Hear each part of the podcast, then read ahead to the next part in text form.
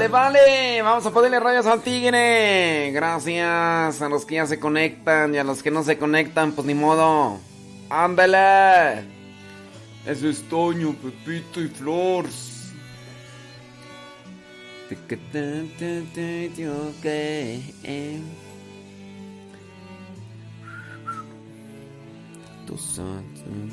Todos juntos una voz.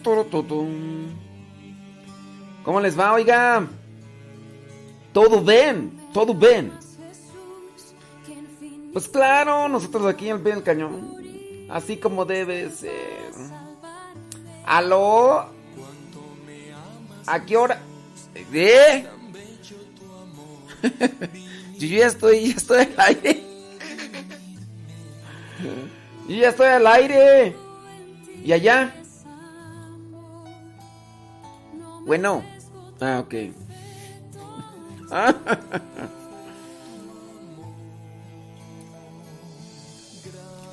Gracias Señor, Gracias, Señor. Dios del amor,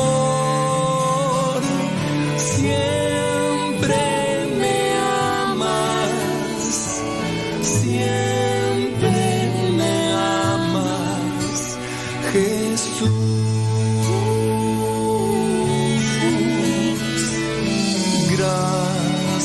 Señor.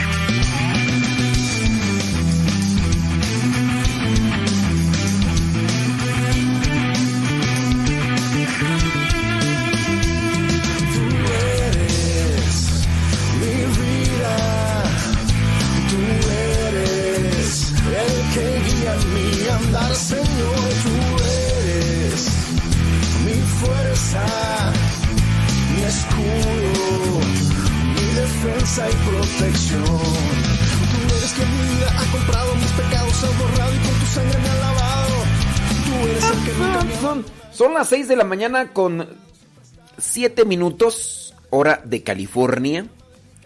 En México, centro, son las 8 de la mañana con 6 minutos. Nosotros nos encontramos acá transmitiendo. No, estamos realizando. Estamos realizando el programa acá en México, en Texcoco, Estado de México, lugar donde dicen que hay una barbacoa muy sabrosa. Yo la verdad no la he probado porque está recara. Pero dicen que está resabrosa la barbacoa. Lo que sí he probado son los chinicuiles, escamoles, caracoles, mm, también el aguastle. Para los que son de estos rumbos ya saben a qué me refiero con el aguastle. Eh, también he comido pato. Eh, ¿Qué más tú? He comido víbora. ¿Qué más he comido tú? Así como que extravagante. Eh, ¿qué más? El, los escamoles. Los escamoles es el caviar de los aztecas, de los mexiques. Si quieren ustedes saber qué es eso, pues métanse allá al internet y investiguenlo. ¿Qué más tú? Pues no me acuerdo ahorita qué más cosas extrava. Ah, chapulines. Los dejé de comer después de que el padre Gonzalo trajo unos chapulines muy grandes de Tehuacán, Puebla, y no mastiqué bien uno. Y, y- una de las patitas, pues para los que conocen los chapulines saltamontes, este, sí, si los conocen, pues saben cómo tienen las patas, entonces no mastiqué una pata bien. Ay, Dios mío, pasó aquí así, mira. Ay, ay, ay, ay, ay. Duré como dos meses con la sensación de que traía aquí la, la pata. Por eso, de estas últimas veces que han traído por ahí chapulines que me gustan mucho, les digo, paso sin ver. Paso sin ver, porque no, criatura, no, no, es una sensación que qué barba. Ah, ¿sabes qué comí ya? Pero no aquí en Texcoco, porque eso aquí no hay. Mm, Cuando me invitaron a un retiro a... mm, ¿A dónde fue tú? ¿A Morelos?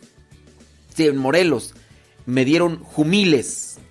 Los probé en un taco, porque dije, para atenuar el sabor con la tortilla, no, hombre, no. Después me ofrecieron más, dije, no, paso sin ver, eso sí, no. Mira, te, eh, puedo comer los escamoles, los chinicuiles, los chapulines, los caracoles, pero los jumiles, sí, yo, para los que se lo comen, mi respeto. Sí, si no saben qué son jumiles, pues búsquenle por ahí, este, a... Ahí, en el. Saludos a Yunuen Santiago. Dice que está en Oregon. Gracias por decirnos dónde nos escuchan. eh. No- nos interesa saber hasta dónde estamos llegando.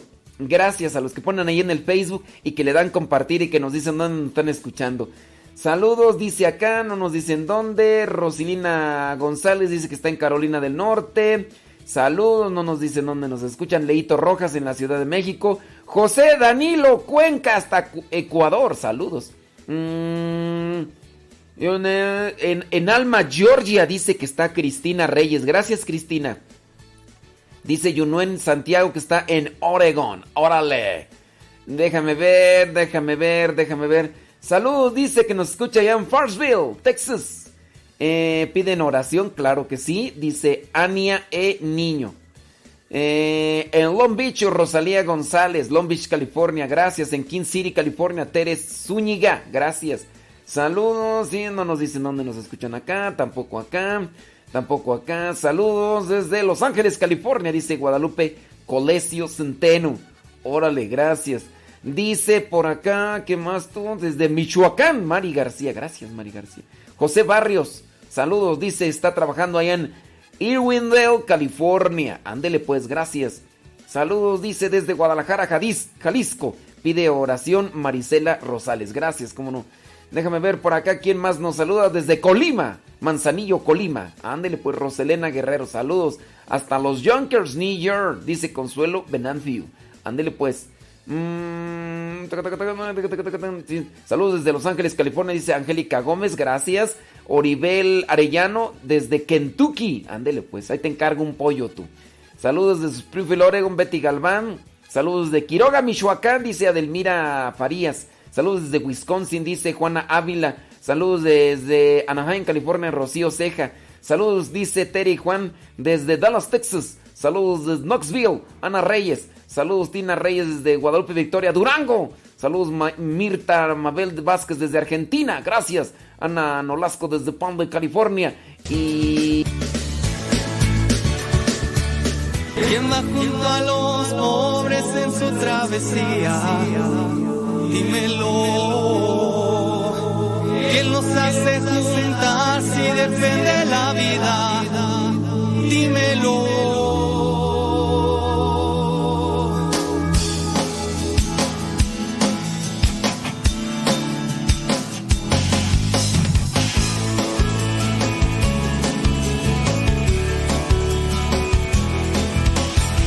¿Quién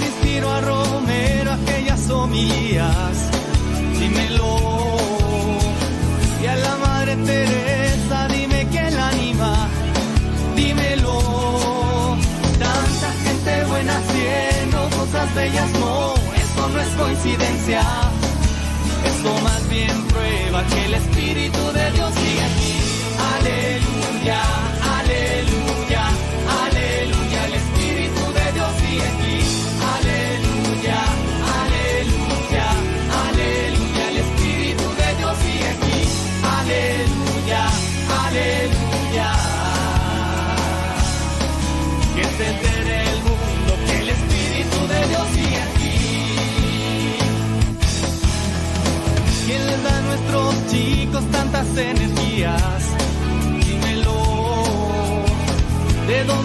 tanto loco catequista? Dímelo.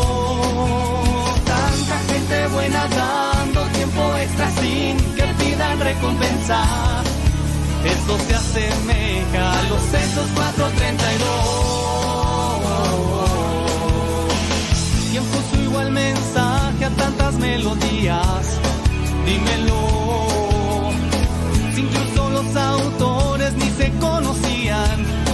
Dímelo. Tanta gente buena, fina, notas bellas animando a nuestra iglesia. Pa' que Arjona se va, el Espíritu de Dios sigue aquí. Aleluya, aleluya.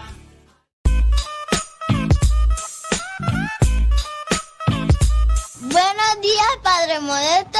Somos los nietos de la señora Nercy la víctima. Yo soy Daniela. Yo, Analía. Yo, Diego. Y nosotros escuchamos Radio Sepa por las enseñanzas que da y la música variada. Saludos desde Panamá. Que Dios nos siga bendiciendo siempre.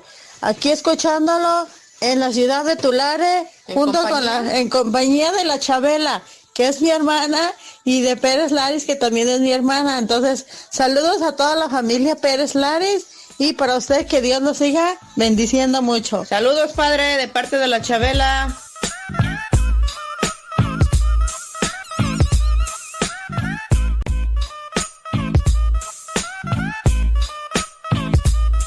¿Qué tal padre? Mi nombre es Marco García. Yo lo escucho desde Moroleón, Guanajuato.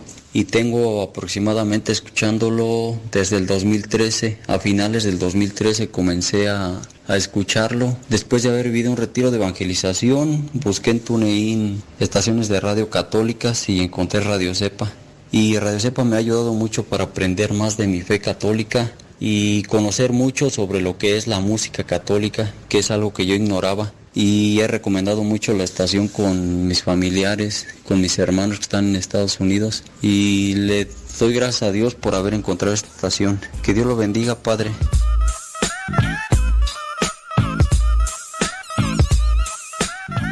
Y llegó el momento que conocí a Cristo en un retiro.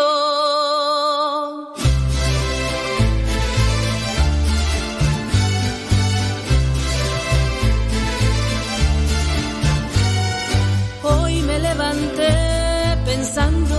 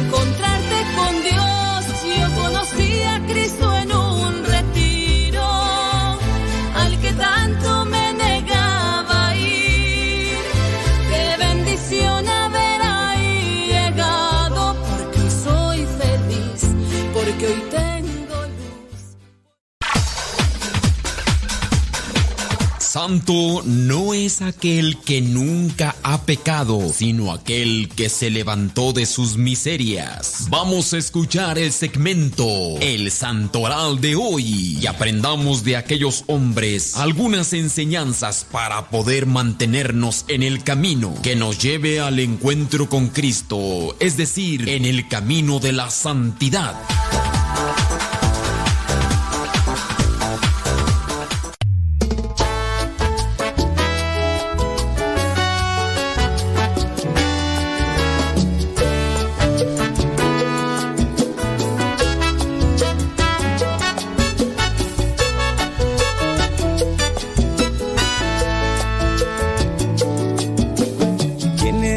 Ese que cautiva corazones? ¿Quién es ese al que siguen muchos hombres? Es Jesús de Nazaret, es el rey y buen pastor, es el Cordero. Por si usted apenas acaba de sintonizar, son ya 19 minutos después de la hora. Hoy día, lunes 25 de enero. Lunes 25 de enero, ya falta menos que cuando empezamos para que finalice este primer mes del año 20 20 2021. Oiga, por cierto, hoy 25 de enero la iglesia tiene presente la conversión de San Pablo la conversión de, de, San Pablo, ahí está narrado en los hechos de los apóstoles y demás, viajando hacia Damasco, cuando aún buscaba la manera de juntar más cristianos para llevarlos ante las autoridades y después que los juzgaran, incluso los mataran. Él como tal no los mató directamente, pero sí los agarraba presos y los llevaba para que acabaran con la vida de los cristianos y fue en ese momento con el, en el que se encontró con nuestro Señor Jesucristo en Damasco y viene la, la conversión. Muy bien, yo voy a dejarle una pregunta, a ver qué tal, si usted se interesa, y yo voy a dejar la inquietud. ¿En qué año murió San Pablo? ¿En qué año murió San Pablo? La otra pregunta que le voy a dejar ahí para ver si usted se pone a curiosear un poco y aprende, ¿qué fue primero? ¿Las cartas de San Pablo los evangelios? ¿Qué fue primero? Es más, se la pongo más sencilla. ¿En qué año o en qué años más o menos se escribió el primer evangelio? ¿En qué años se escribió el primer evangelio? ¿Qué se escribió primero, las cartas de San Pablo o los evangelios? ¿En qué año murió San Pablo? Es más, le voy a poner otra así para que se ponga más acá abusado. Dígame el pasaje bíblico donde se diga, si es que se dice, que a San Pablo lo bautizaron. Dígame el pasaje bíblico, búsquele, si es que existe, donde hayan bautizado a San Pablo, si es que lo bautizaron. ¿Existe? Es más, dígame quién lo bautizó, si es que lo bautizaron. Es más, díganme quién fue su padrino. No había padrinos en aquel tiempo, pero sí había acompañantes, ¿no? Que al final de cuentas eso es lo que deben de ser los padrinos, los acompañantes durante toda la formación cristiana. Y sí hubo alguien quien le acompañó a San Pablo. ¿Quién fue el que acompañó a San Pablo como su acompañante? A lo mejor no tanto en la formación cristiana, igual sí, pues es que está ahí medio, porque como no hay muchas cuestiones, muchos datos históricos, entonces a uno le toca interpretar en la palabra de Dios más o menos lo que fue sucediendo ahí. Sí, pero sí podríamos suponer. Bueno, muy bien. Si es que lo bautizaron, ¿quién lo bautizó? ¿En, en qué año murió San Pablo? Mm, ¿Qué más tú? ¿Qué más preguntamos? Ya ni me acuerdo qué más preguntamos. Ah, el pasaje bíblico donde si es que lo bautizaron y ya. Muy bien. Bueno, pues hoy la iglesia tiene presente la conversión de San Pablo. Estaría bien hablar de la conversión, pasos de la conversión. pasos de la conversión. Nosotros necesitamos convertirnos todos los días. Oiga, ¿usted ha como que visualizado en su vida que tiene que cambiar algo o no? Por ejemplo, ¿qué es lo que tendrían ustedes que cambiar? Acuérdense, conversión. Así como cuando ustedes mandan los dolarucos acá a sus tierras, eh, eh, pues acá en México pues, tiene que hacer la conversión de dolarucos a pesucos. Y, ya se hace el cambio, o la conversión. Entonces, en sus vidas ustedes, ¿qué es lo que tendrían que cambiar? Ustedes. ¿Qué es lo que tendrían que cambiar ustedes en sus vidas? ¿Qué, ¿Qué es lo que planean? Iniciamos un 2021 y yo pienso que tenemos muchos propósitos, pero por ejemplo, analicemos qué es lo que tendríamos que cambiar. Yo ahí me estoy poniendo a pensar en algunas cosas en las que tengo que trabajar todavía para poder cambiar en mi vida. ¿Tú qué tendrías que cambiar? O no tienes que cambiar nada, tú ya eres un modelo perfecto. Es más, de, a ti te deberían de guardar para semilla. Porque si hay gente, ¿verdad? Que... O no hay que cambiar nada, no hay que cambiar nada de tu vida, tú. Algo, a ver, platiquen, cuenten, digan qué tendrían que cambiarle a ustedes. ¿Qué tendrían que cambiar la conversión? Bueno, eso del tema de la conversión, ahorita vamos a hablar sobre el tema de la conversión. Si el decir que una persona ya está convertida ya no peca, si es que sí puede pecar o no puede pecar, o qué es lo que pasa y, y cuáles son los pasos para alcanzar la conversión, si es que ustedes quieren convertirse más, en convertirse en qué, porque uno se puede convertir en todo está el doctor Banner, el doctor Banner, cuando lo hacían enojar, para los que son eh, chavos millennial, eh, el doctor Banner se convertía en Hulk. ¿Qué otro más personaje se convierte tú? Así. ¿Qué otro más tú, Gus? A ver, otro de los personajes de los cómics. ¿Qué otro personaje aparte de Hulk se hace una transformación por alguna cuestión? Creo que no hay, ¿verdad? ¿Quién más? No, te acuerdas, estás dormido. ¿Estás dormido, vale? Ah, Pero es en qué se convierte, porque nada más se pone traje, ¿no? ¿Cuál? ¿El, el, linterna verde? Sí, ese.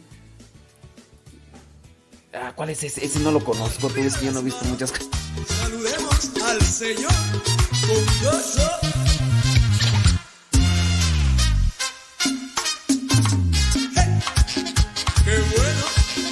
saludarte, Señor. Hola Jesús.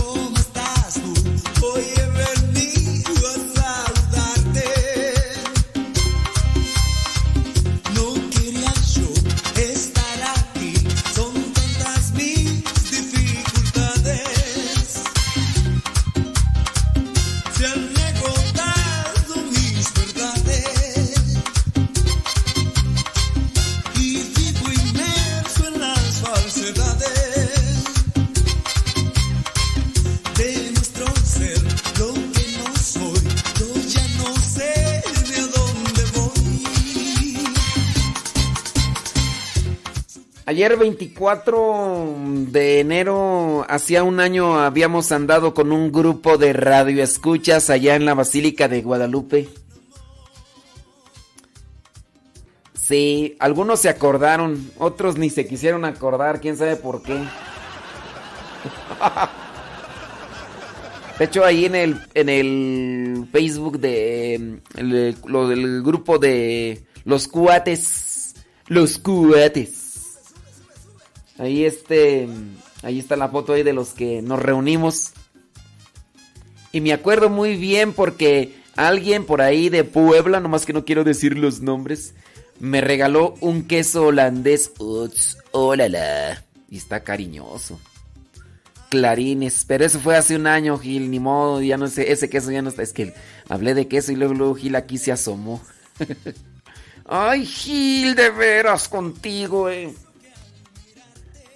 No, hombre, de veras, hombre, vale contigo. Sí, hubo quienes se acordaron y otros que ni se quisieron acordar. Quién sabe por qué. De todo hay en la viña del Señor, ¿verdad?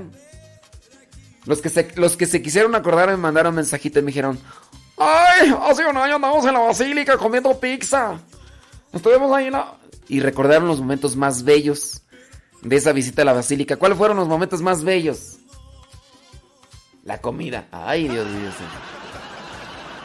El, momento sin duda más bonito y todo fue la misa arriba en la capilla y esos momentos de silencio y contemplación que tuvimos. ¿A poco no? Bueno, yo sí me quedé, yo me quedé con eso. Yo quería alitas, pero no hubo.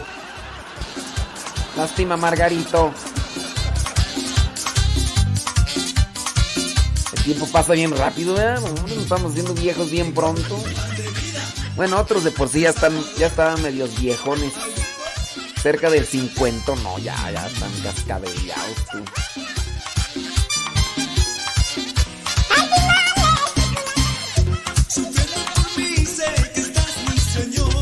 Saludos a la cincuentona, Mercy Navarro.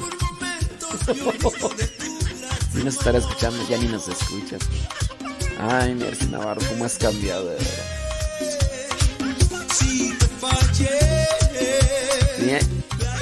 Ahí, ay, Mercy, no, perdón.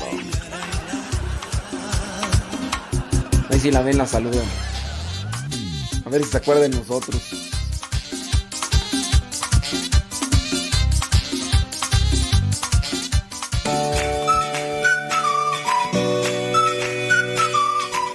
Escucho desde Valle de Chalco. Mi nombre es Federica Zaragoza Jiménez, orgullosamente oaxaqueña. Lo escucho desde hace cinco años más o menos y Radio Cepa me ha ayudado mucho a superar los problemas que he tenido en mi matrimonio y pues, muchas gracias y que Dios le bendiga. Padre Lule, mi nombre es Andrea Tinoco, lo escucho de Southgate. Mire, me gusta mucho su programa. Hola padre, mi nombre es Gloria Sid y hablo desde Middletown, New York. Buenos días, señor padre Lule. Soy Juana Castañeda, hablo de Los Ángeles. Me fascina su programa. Soy- Yo nunca he llamado a una radiodifusora y es la primera vez para apoyarlos. Y gracias a Dios he, he estado eh, oyendo su su esta- en la forma que como usted es, en la forma que usted expresa, en la, en la forma que me está educando a, a encontrar más mi religión y poder ayudar a mis niños a que también entiendan ah, lo que es nuestra religión. Muchas gracias, buena suerte y espero que siempre esté en la radioestación. Gracias. Adiós. ¿Quién va a los pobres en su travesía? Dímelo. ¿Quién los hace juntar si defiende la vida? Dímelo.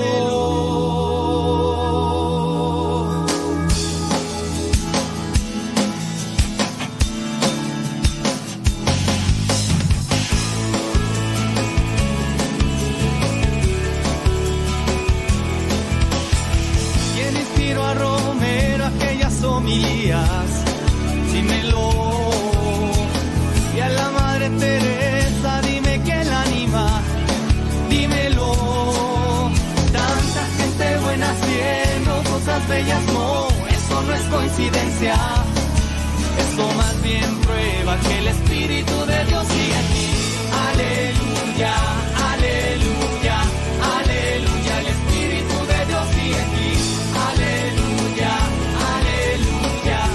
Oiga, qué, chido que hay algunos de ustedes que sí se están interesando en buscar la respuesta. No creo que se la sepan de memoria, yo no me la sé.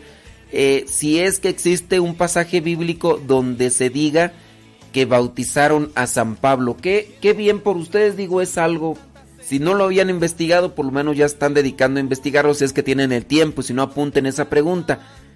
Se bautizó a San se bautizó San Pablo, lo bautizaron, ¿quién lo bautizó? ¿Quién lo bautizó? ¿En qué pasaje bíblico? Ustedes pueden encontrar esa respuesta. Así que ahí se los dejo. ¿Quién fue el que lo bautizó? ¿En qué pasaje bíblico? La otra pregunta, ¿en qué año, en qué año más o menos murió San Pablo?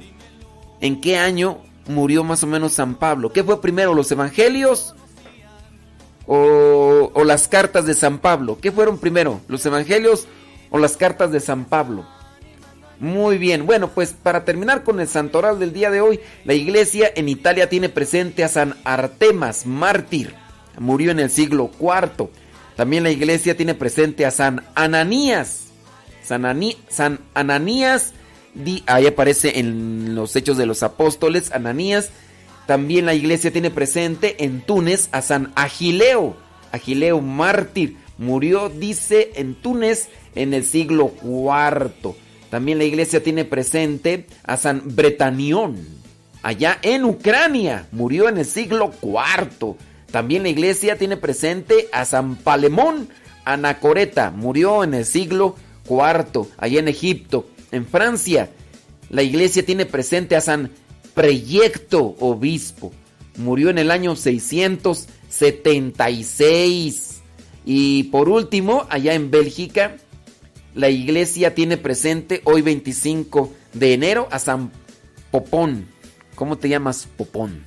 Ándele pues Popón. Pues hoy es día de tu santo, porque allá en Bélgica se tiene presente a este santo. Murió en el año 1048. Así que si te llamas Popón, Preyecto, Palemón, Bretanión, Agileo, Artemás, Ananías, o, te llamas Pablo, pues ¿qué quieres que te diga? Pues, que Dios te bendiga. Ahí está, criatura. Por si alguno de ustedes lleva estos nombres, pues ya saben. Así que ahí quedan las preguntas. Por si ustedes quieren saber más sobre esto, pues adelante, caminante. Saludos, dice. Acá nos están escuchando desde Palmville, California, dice Ana Nolasco. Gracias. Sara Star Gallardo dice que nos escucha en Anaheim, California. Víctor Manuel Arriola nos escucha en Cacahuatán, Chiapas.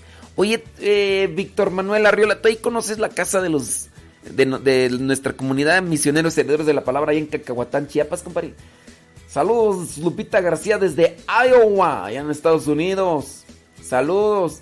Dice desde la parroquia Santiago Apóstol, Espasa Villanueva. Ándele. Saludos desde Anaheim, California, desde Fontana, California, dice Yoli Aguilar, María R. Andrade desde Anaheim. Saludos desde Monterrey, desde Monterrey, Nuevo León, México, Iracema de Cantú, gracias. Saludos de Inglewood, California, Norma Solís, gracias. Saludos María Villalpando desde Fort Bragg, California, gracias. Déjame ver, saludos, bendiciones, oraciones, bli, blu, blu, bla. María, ok, muy bien, saludos. Dice Carmen Roque desde Torreón, Coahuila. Es que nada más estoy mencionando los que nos dicen dónde nos escuchan. Por ahí hay muchos que saludos, que amén, que bendiciones, que oraciones y todo lo demás. Y eso sí no los digo. Nati Cortés desde Roland, California. Gracias. Eh, un placer saludarlo. Saludos, desde Acapulco, Guerrero, dice Armando Rojas. Órale. Saludos de Chandler, Arizona, María Gamino, gracias. Amén, amén, amén, amén, amén. Alejandra Álvarez desde Manasan, Virgin. Oye, ¿y, qué onda con lo de las preguntas que dejé? Bueno, acá de este lado no. Acá de este lado sí, ya. Por ahí Carmen González está diciéndonos en, en qué pasaje de la Biblia dice que se bautizó a San Pablo. Qué bueno. Laura Izarrarras dice que desde Appleton, Wisconsin. Appleton, Wisconsin. Saludos. Entonces, por acá dice. Una fuente dice que San Pablo murió en el año fulano. Y otra fuente dice que murió en el año fulano. Sí, es que no se tiene así preciso, así como que, uy, vamos a escribir. Pues todavía no había actas de defunción como si existen ahora. Y eso es también pues por cuestiones civiles, ¿no? Porque hay ahora lo que existe lo que son los seguros, los bienes materiales, entonces ahora se tiene que hacer todas estas cuestiones legales para dar a conocer. E incluso en algunos cementerios se ponen muy estrictos porque pues igual como se puede falsificar un acta de defunción, pues se puede falsificar cualquier cosa, ¿no? Entonces, sí hay personas que pues tienen que ser pues muy meticulosas en esa cuestión, porque qué tal si presentan que murió y nomás no murió y solamente fue como para cobrar un, eh, ¿cómo le llaman? Un seguro o, o algunos bienes mm, materiales y todo eso, pues, pero en aquellos tiempos todavía no había nada preciso así de, de, la muerte, es más, ni del nacimiento. ¿Quién tiene registrado cuándo nació San Pablo? Ni, ni de nuestro Señor Jesucristo, porque... Pues, no, no lo tenían así como tal, así como que, ay, pues ya murió, ¿no? Pues todos, todos se mueren, pues ya. Este, ya nació, pues todos nacen, ¿no? Y pues no había, ya hasta fue mucho tiempo después. Pero sí que bueno que se están dedicando ahí a investigar más o menos. Ahora tienen que investigar cuál fue el primer evangelio y en qué año se escribió el evangelio. Lo que no estoy mirando tú es que me digan quién fue el que bautizó a San Pablo. Muy bien, bueno, pues ya muchos de ustedes nos están pasando ahí el, la cita bíblica de dónde está que se bautizó a San Pablo. Muy bien, pues ahora díganme quién fue el que bautizó a San Pablo. ¿Quién fue el que bautizó a San Pablo? Es más, díganme la dirección, porque también la, ahí en la cita bíblica dice en qué lugar se encontraba San Pablo y también pues, la, dirección.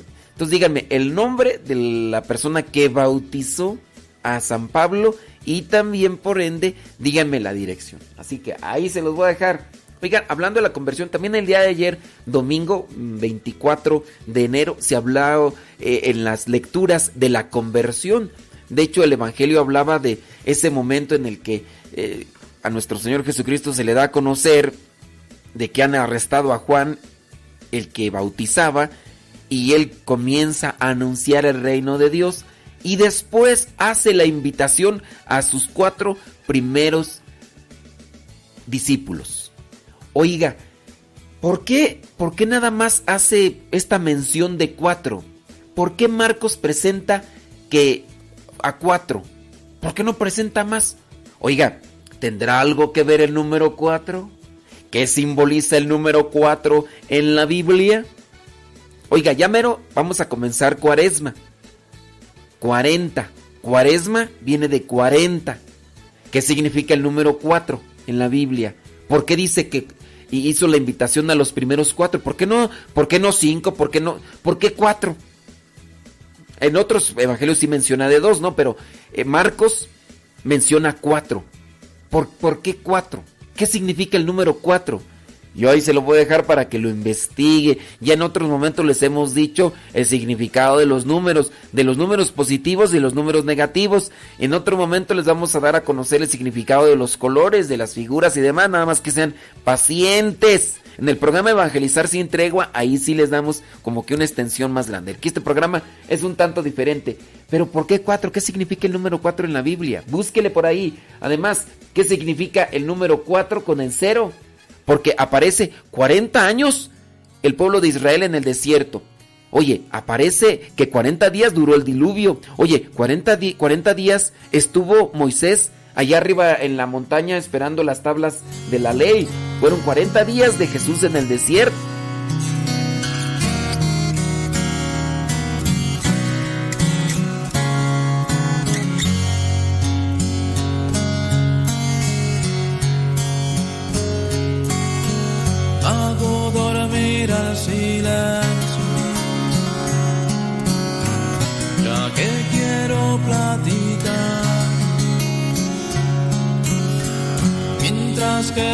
Mi sueño.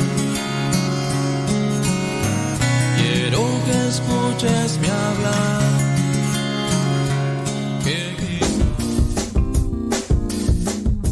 Hola, soy Ania Ferretis de Farmersville, Texas. Yo escucho Radio Cepa todo el día, en mi casa, en mi trabajo y también en mi automóvil.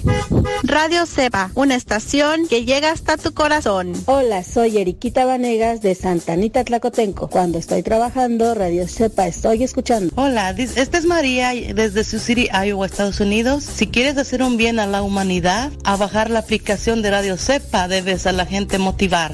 Hola, ¿qué tal? Te saluda Erika Hernández de desde Tula de Allende Hidalgo. ¿Quieres escuchar una estación que te ayude a reflexionar, a educarte en la fe y además a alegrar tu día? Bueno, pues entonces te invito a escuchar Radio Cepa, la estación de los misioneros servidores de la palabra. Descarga la aplicación y escúchala donde y cuando quieras. Mi nombre es Gaby González. Yo escucho Radio Cepa aquí en mi casa y también en el carro. Baje su aplicación Radio Cepa, la más chipolcluda del mundo mundial.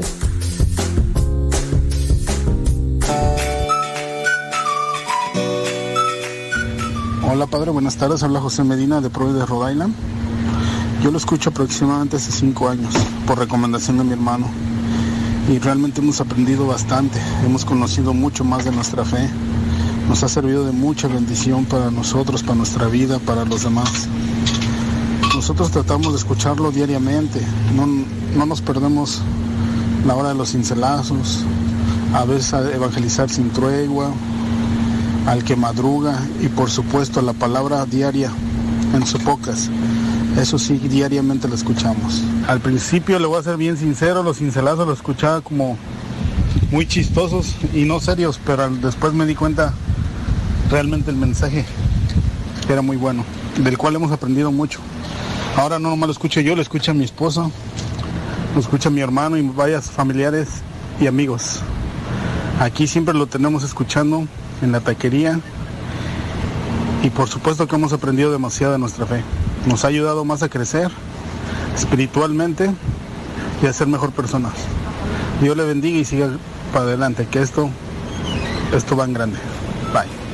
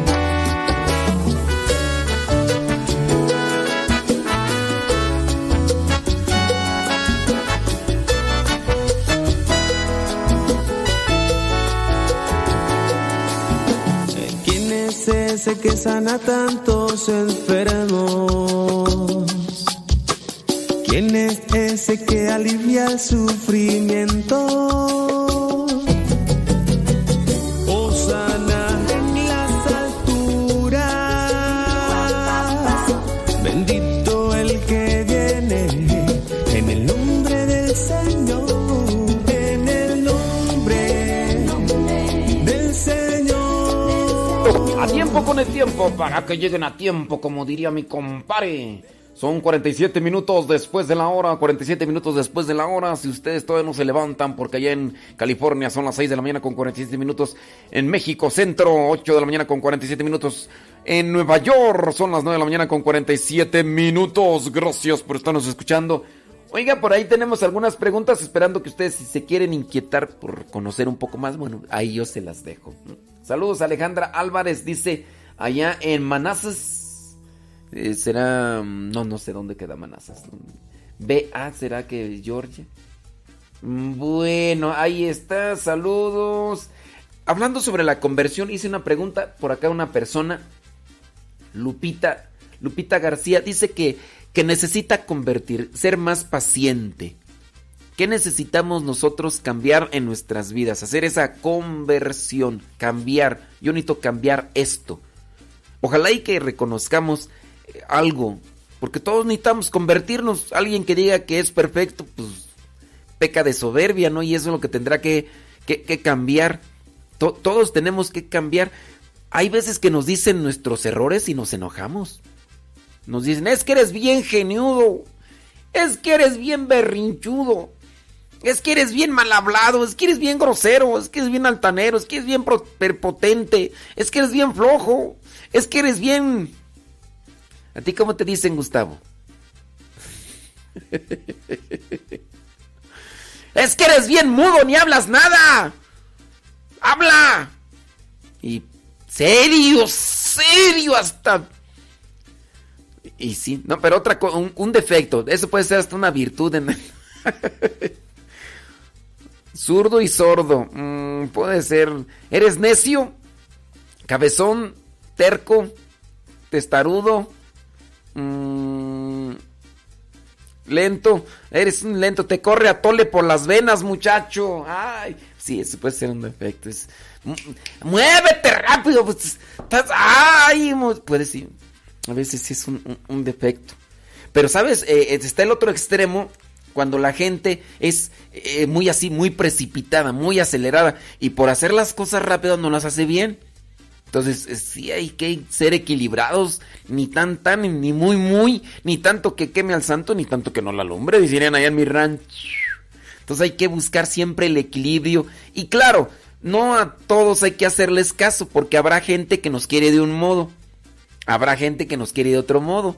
Y a veces pues no es cuestión de darle gusto a la gente, sino hacer lo justo, lo correcto. Porque a lo mejor alguien me quiere comparar con otros y es una realidad que no todos tenemos los mismos talentos, ni tenemos las mismas virtudes, ¿no? Y hay algunos que pueden hacer una cosa. Mira, por ejemplo, en el caso de los santos, hoy estamos hablando de, de, San Pablo. Muchos podrían decir que todos seamos como San Pablo, pero pues no todos los santos fueron como San Pablo. De hecho, están Bernabé, están otros santos, entre los mismos apóstoles. Está Pedro, está Juan, está Santiago, está Simón, está... De algunos se habla y de otros pues ni se habla. Eh, podríamos, eh, no sé, vislumbrar a, Pedro o a Juan y podríamos preguntar, oye, ¿y de los otros que ni, ni fu ni fa? De los otros no se sabe qué hicieron. Se sabe por la tradición, pero en la Biblia ni aparece, nomás cuando los llamaron. Po- Podríamos encontrar, no sé, de, Mateo, ¿no? Uno de los apóstoles de nombre también Leví. Pues sabemos que es cobrador de impuestos, sabemos que escribió el Evangelio. Pero ¿y por qué San Pablo escribió más cartas que los demás? ¿Por qué los demás no escribieron más cartas? ¿Por qué? Y uno podría decir, "Ah, todos los demás no son santos porque no hicieron muchas cosas. Pues la santidad de Dios, pues eh, en cada uno de nosotros se va dando de manera, pues, conforme a la voluntad de Dios. Hay que cumplir su voluntad y ciertamente unos harán una cosa y otra. Creo que también ahí depende el, el talento que nosotros descubramos y hacer las cosas correctamente. No todos hay que hacer hablantines, tampoco hay que estar todos callados como Gustavo que dice que el mudo, no, no hay que estar todos callados, pero también no hay que ser nada más puro hablador y ni tampoco hay que ser mudos y hay que buscar siempre la forma equilibrada, ¿no? Hablar cuando sea necesario y callar cuando sea necesario. Eso es el equilibrio, eso es la conversión, ¿no? Siempre buscar qué es lo que tengo que cambiar en mi vida.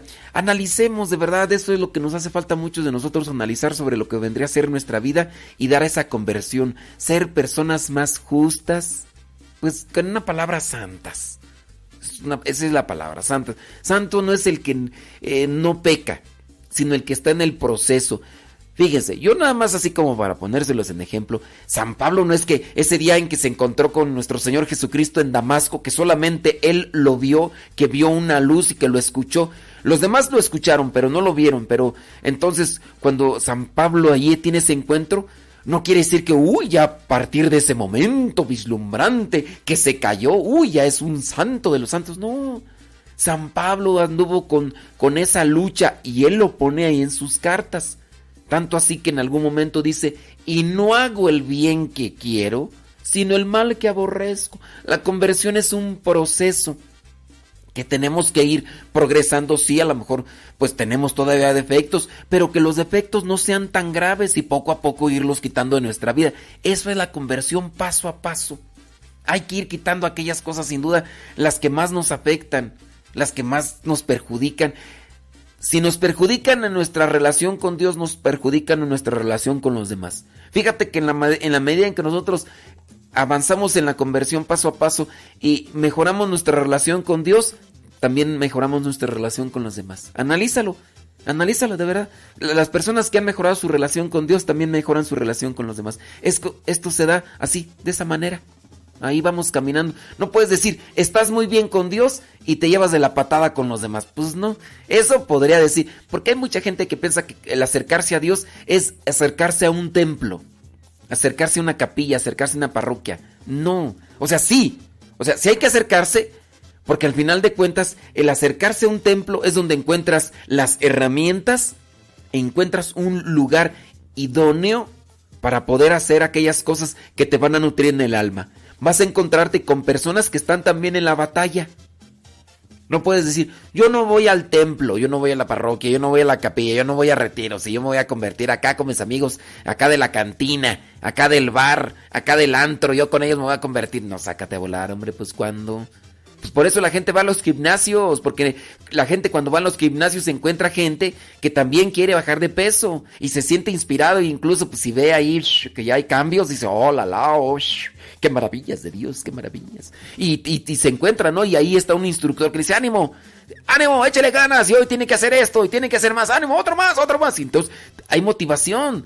Deja de ir uno al, al gimnasio, pero pues obviamente necesitas motivación también en la casa. Pues si no encuentras motivación en la casa y todo lo demás, entonces es por eso muy importante reunirse con personas que también te inviten a la conversión paso a paso. Hay que reconocer nuestros defectos y yo los invito a eso, que es lo que tenemos que cambiar en nuestra vida. Después hay que escuchar palabras que transformen y qué mejor que la palabra de Dios que nos transforma. La palabra de Dios, como dice la carta de los hebreos, es viva y eficaz, más penetrante que espada de doble filo, penetra hasta lo más profundo del tuétano y nos va cambiando poco a poco. La palabra de Dios es en sí misma eficaz y nos va iluminando qué es lo que tenemos que quitar, qué es lo que tenemos que agregar. Ahora también acércate a personas que te vayan orientando, que te vayan guiando, que te vayan motivando. Y poco a poco agarrarse de la oración, agarrarse de todo aquello que nutre el alma. ¿Qué más cosas tendríamos que agregar a nuestra vida para ir a la conversión?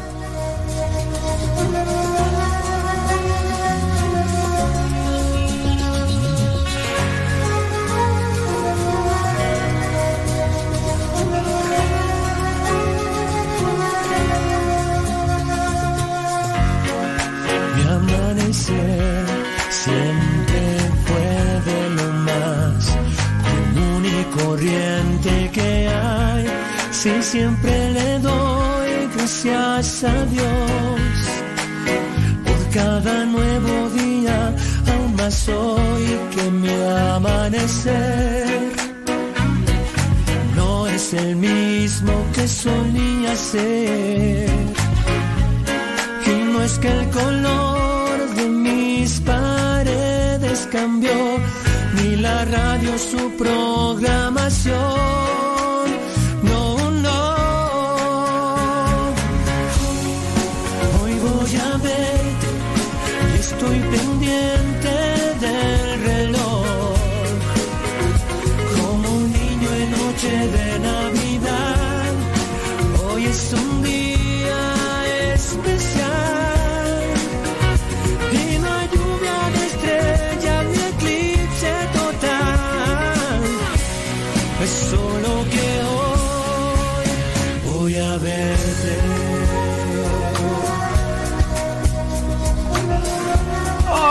Voy a verte. Ay, ti ti ti ti.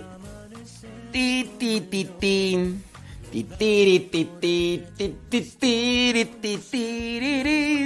Gracias. Ya son 57 minutos después de la hora aquí en Radio Cepa.com. Gracias. Muchas gracias a los, a los que recomiendan la estación, eh. Saludos a los que nos están escuchando desde muy temprano en la mañana. Ya desde bien temprano. Sí, ya encontramos la manera de cómo conectar el micrófono y prender la, el programa para transmitir desde bien tempranito. Así desde que ya desde las 5.30 ya estamos ahí. Desde antes pues, pero a las 5.30 más o menos ya estamos acá con lo de la radio. Ey, ey. Pasos para la conversión, ahorita se los decimos, como no, con todo susto.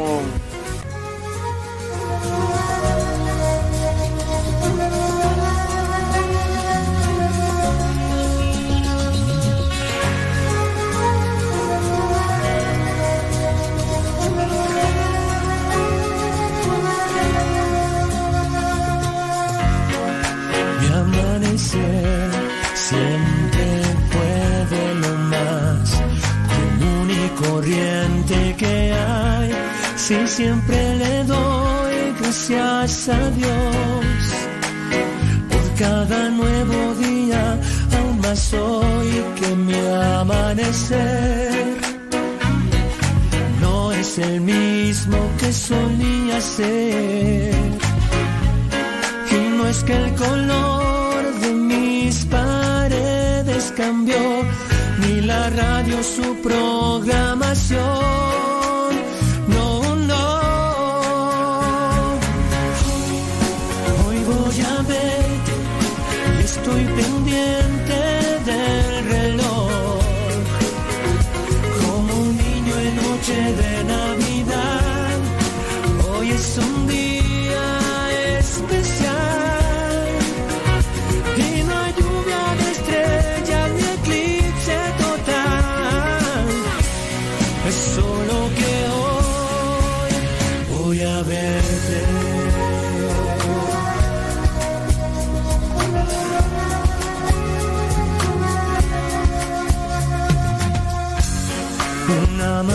Amanecer como el de hoy lo daba por hecho, pues todo lucía igual.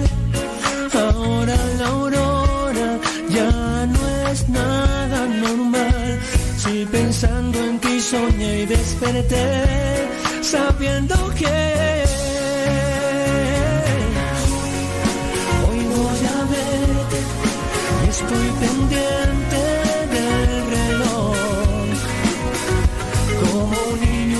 noche. Estoy mirando algunos de sus comentarios, no todos, ¿verdad? ¿Qué es lo que tenemos que cambiar en nuestras vidas? Y una de las cosas pues que no me gustan es cuando mm, cu- cuando metemos todo en un costal. Muchos muchos comentarios eh, de los que nos dejaron en el otro Facebook eh, hicieron un redondeo diciendo, tenemos que cambiar muchas cosas, padre. Yo tengo que cambiar muchas cosas. Ay, padre, pues es que se cambia poco a poco. Y hay que... Y pues no, o sea, eh, el cuestionamiento va en esa línea de analiza qué es lo que tenemos que cambiar. Así, es, así puntualízalo. Esto, esto. Yo tengo ya lo que, lo que tengo que cambiar. Yo ya lo, me doy cuenta, tengo que ser más prudente. Yo. Em, ese es el problema de repente cuando uno está hable y hable, que uno no controla la lengua. Entonces yo me he dado cuenta que en estos últimos días he sido imprudente al decir cosas que no debería y que. ¿Qué más ne- necesito? Necesito ser más organizado, más disciplinado. Son, son cosas personales que yo ya especifiqué, identifiqué y en esas tengo que trabajar. Pero sí, pues muchos ahí empezaron ahí nada más como que a redondear. Pues hay que cambiar, hay que cambiar mucho. Que esto, que lo otro, que aquello. Que no, que no, que.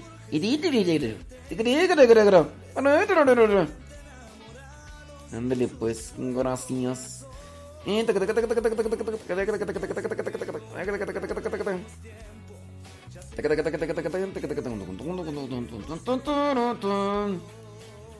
Ándele pues, bueno, saludos a los que están eh, investigando, qué bien. Yo hoy los voy a dejar para que sigan investigando en qué dirección vivía o estaba San Pablo. Ahí está. Si ustedes ya encontraron el pasaje bíblico no hay necesidad que yo se los confirme. Pues ahí está, ni modo que yo diga, no, esa Biblia que tienes no es, no es la buena. Si ustedes ya lo investigaron y lo verificaron, me dijeron, oye, aquí dice que es en la calle fulana de tal. Ah, muy bien. Bueno, pues ahí, ahí es. es que dicen que si se los confirmo, eh, el, el que se los confirma solamente es el obispo.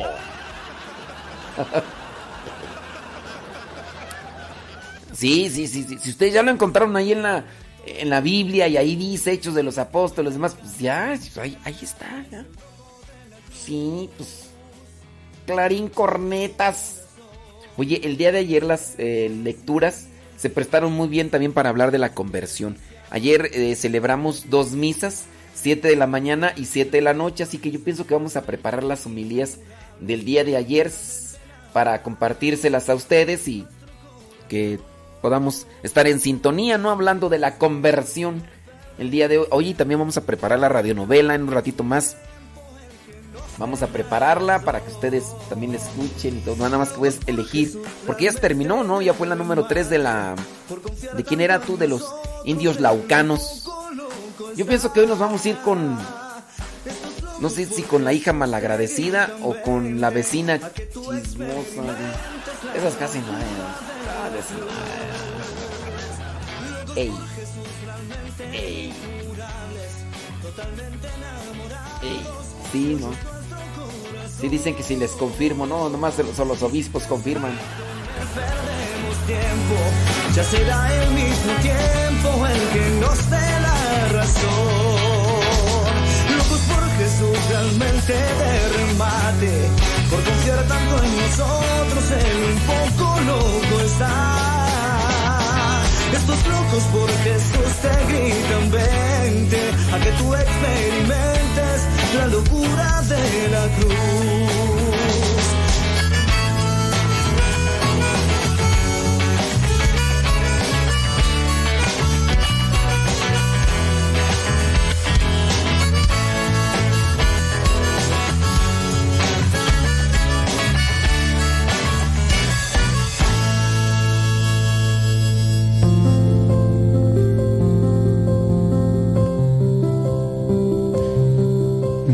Buenos días a todos.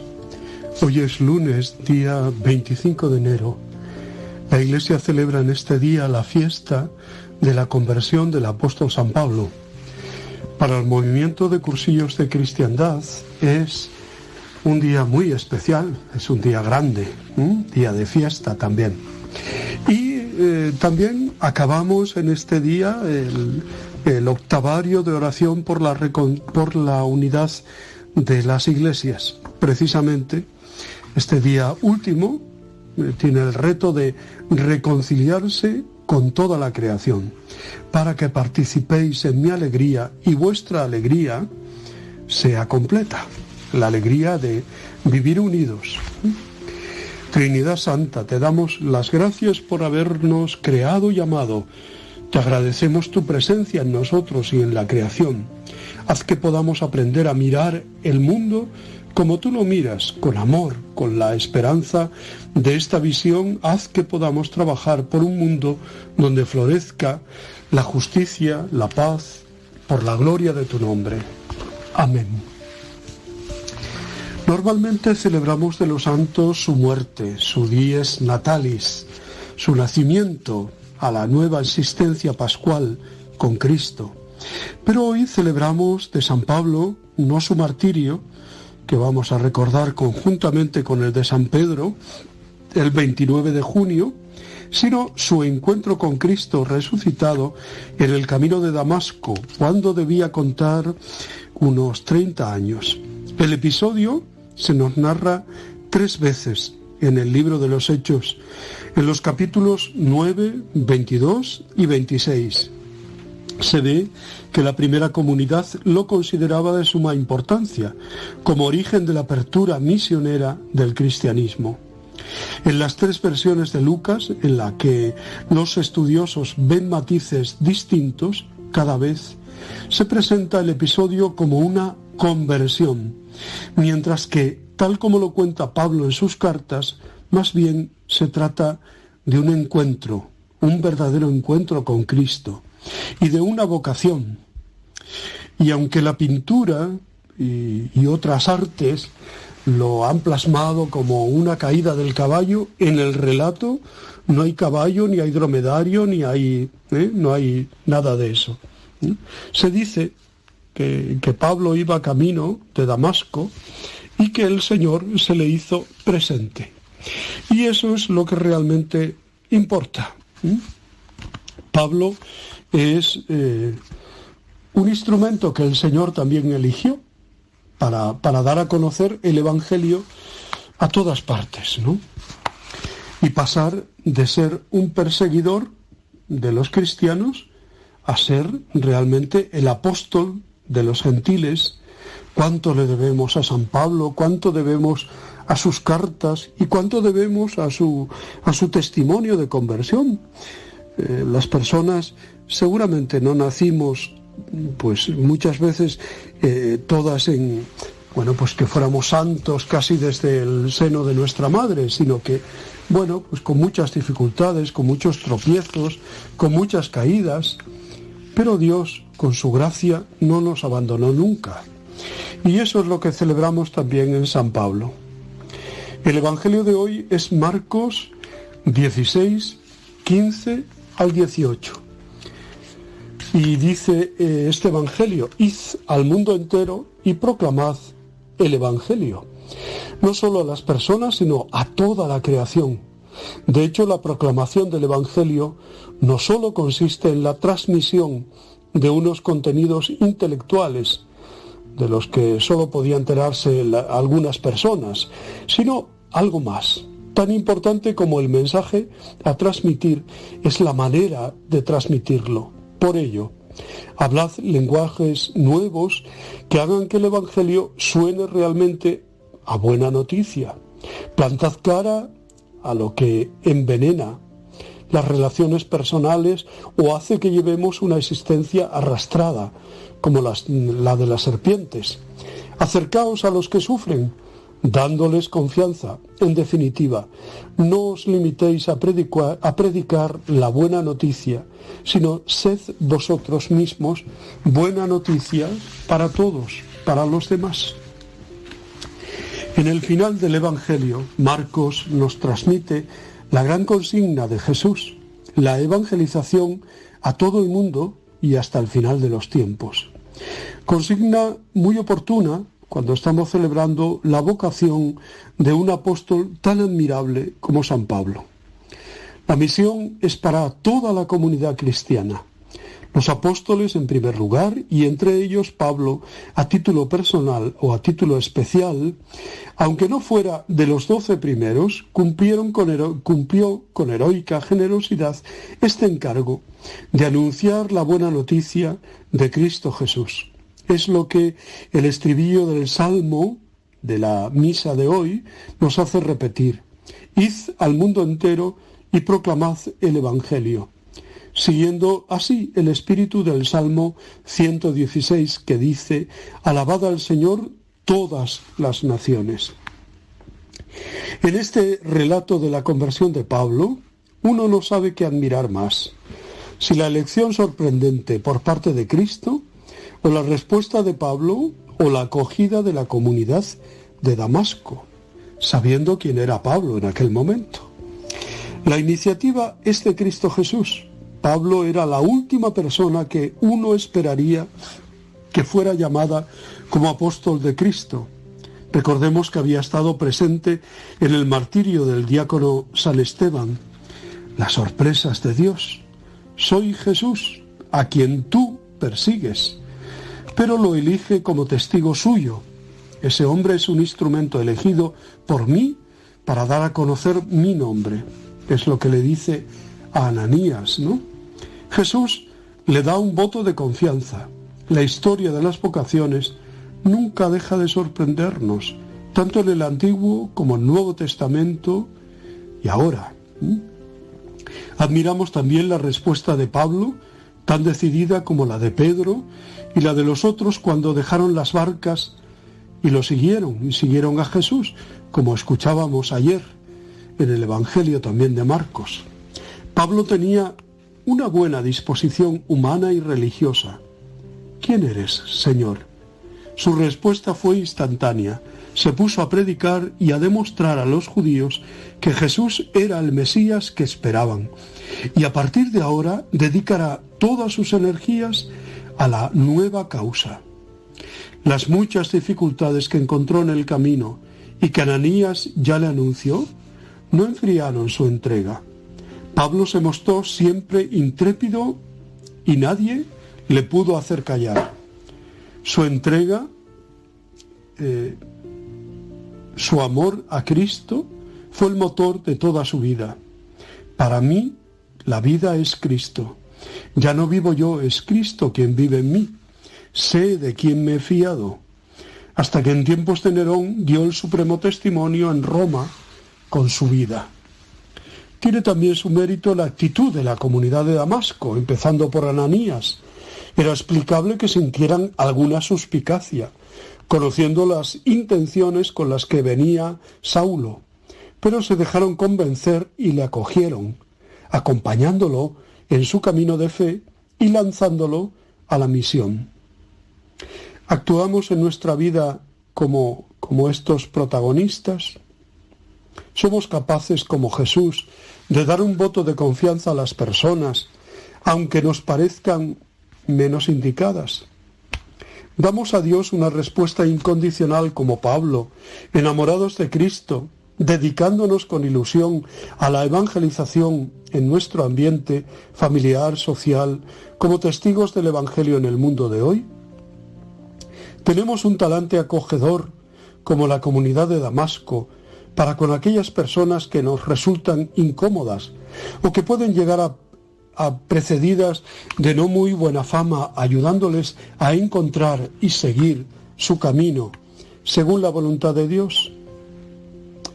Hoy, como decíamos, termina la semana de oración por la unidad de los cristianos.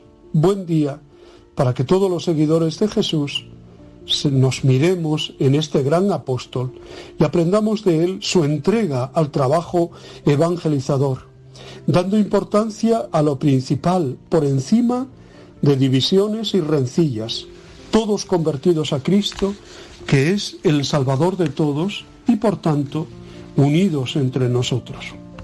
La fiesta de hoy nos invita a convertirnos también nosotros en nuestros caminos de seguimiento de Jesús. En la oración del día pedimos, concédenos caminar hacia ti siguiendo su ejemplo, el ejemplo de Pablo, y ser ante el mundo testigos de la verdad. Y en la poscomunión de la Eucaristía de hoy decimos, nos encienda en el fuego del amor que abrasaba el corazón de San Pablo y le impulsaba al servicio de todas las iglesias. Esta fiesta de hoy, puramente occidental, que no celebra Oriente, ni la celebraba el África Latina. El hecho de caer en la misma octava de la antigua fiesta de la Cátedra de San Pedro en Roma, fiesta de origen galicano, hace pensar que no tiene idéntico origen la celebración de hoy. El martirologio jeronimiano la anuncia con las palabras Rome traslacio Santi Pauli. Quizá conversio es una interpretación, intencionada o no, de traslacio, ya que un traslado del cuerpo de San Pablo el 25 de enero resulta un enigma para los historiadores. Por eso nosotros hablamos de la conversión del apóstol San Pablo. Sea como sea, el enunciado Conversio Santi Pauli aparece ya en el siglo VI y la Iglesia Latina celebra el día de hoy la conversión de Saulo a las puertas de Damasco. Que ésta tuviera lugar en el segundo año después de la ascensión, como indica el martirologio romano, es cosa que por regla general no admiten los cronógrafos modernos. Pues damos gracias a Dios por la vida, el testimonio y todo lo que le debemos a San Pablo, eh, que es un testimonio y un, eh, una joya, un tesoro inmenso. ¿no? Bendito sea Dios por San Pablo. Pues yo os abrazo y os bendigo en el nombre del Padre, del Hijo y del Espíritu Santo. Muchas felicidades a todos. Os deseo muy buen día. Os quiero.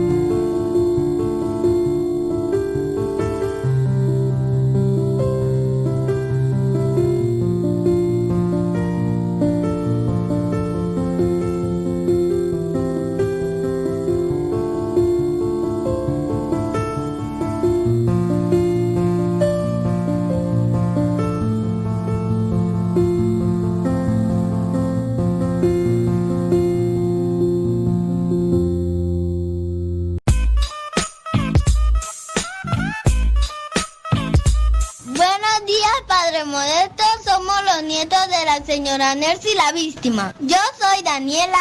Yo Analía. Yo Diego. Y nosotros escuchamos Radio Sepa por las enseñanzas que da y la música variada. Saludos desde Panamá.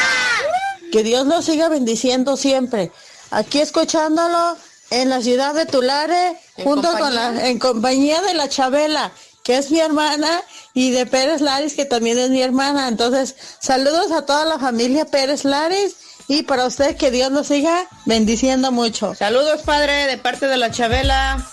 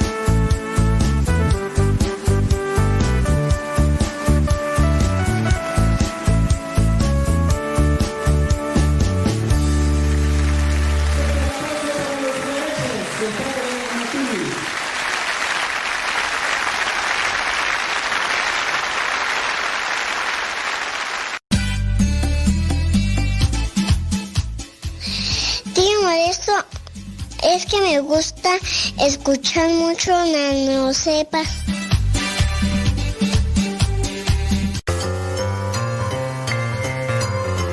¿Ya estás listo para la trivia del día de hoy? Pues vamos con ella. La pregunta es sumamente sencilla. Dice así, ¿cómo se llamó el hombre que bautizó a San Pablo? ¿Cómo se llamó la persona que bautizó a San Pablo? ¿Se llamó Bernabé? ¿Se llamó Matías? ¿O se llamó Ananías? ¿Cómo se llamó la persona que bautizó a San Pablo? ¿Se llamó Bernabé? ¿Se llamó Matías? ¿O se llamó Ananías?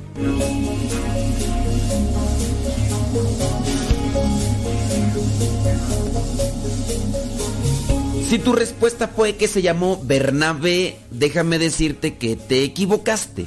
Si tu respuesta fue que se llamó Matías, pues también te equivocaste. Pero si tu respuesta fue que se llamó Ananías, déjame decirte que estás en lo cierto. Pero tenemos que aclarar una cuestión. El primer Ananías que aparece en el Nuevo Testamento es el esposo de Zafira. Ahí lo encontramos en los Hechos de los Apóstoles, capítulo 5, versículo 1. Este Ananías al cual nos referimos no es el que aparece en este pasaje porque de hecho ahí menciona cómo murió por andar mintiendo junto con su esposa Zafira. Hay otro Ananías que aparece en el Nuevo Testamento que es incluso un sumo sacerdote que interrogó al mismo apóstol San Pablo. Incluso tú lo puedes encontrar en los Hechos de los Apóstoles capítulo 23, pero obviamente no es el mismo Ananías al que nos queremos referir. Ananías, el que bautizó a San Pablo, lo vamos a encontrar en los Hechos de los Apóstoles capítulo 9. En el versículo 10 de los Hechos de los Apóstoles capítulo 9 dice que en Damasco vivía un creyente que se llamaba Ananías, a quien el Señor se le presentó en una visión y le dijo, Ananías. Él contestó, aquí estoy, Señor. El Señor le dijo, levántate y vete a la calle llamada derecha y en la casa de Judas pregunta por un hombre de Tarso que se llama Saulo. Está orando y en una visión ha visto a uno llamado Ananías que entra y pone sus manos sobre él para que pueda ver de nuevo. Al oír esto, Ananías dijo, Señor, muchos me han hablado de ese hombre y de todos los males que ha causado en Jerusalén a tu pueblo santo. Y ahora ha venido aquí con autorización de los jefes de los sacerdotes a llevarse presos a todos los que invocan tu nombre. Pero el Señor le dijo, ve, porque he escogido a ese hombre para que hable de mí a la gente de otras naciones y a sus reyes y también a los israelitas. Yo le mostraré lo mucho que tiene que sufrir por mi causa. Ananías fue a la casa donde estaba Saulo, al entrar puso sus manos sobre él y le dijo, hermano Saulo, el Señor Jesús, el que se te apareció en el camino por donde venías, me ha mandado para que recobres la vista y quedes lleno del Espíritu Santo.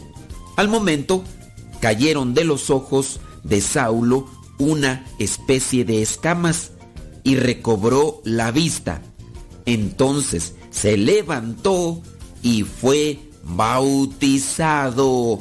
Después comió y recobró las fuerzas y se quedó algunos días con los creyentes que vivían en Damasco. De hecho, la iglesia tiene presente a este Ananías y se le recuerda como santo en el mismo día que se recuerda la conversión de San Pablo. Es decir, en un 25 de enero también se recuerda a Ananías como santo, aquel hombre creyente, piadoso, que escuchó la voz de Dios y que hizo lo que le pedía. Nosotros también a semejanza de Ananías tenemos que dedicarnos a la oración, para escuchar cuál es su voluntad y a pesar de que en ocasiones a nosotros no nos gusten cierto tipo de tareas, debemos de realizarlas. El nombre de Ananías significa Dios se ha revelado o Dios ha obrado en gracia. Te recuerdo, Ananías fue quien bautizó a San Pablo. Lo puedes encontrar en los Hechos de los Apóstoles, capítulo 9, versículo 18.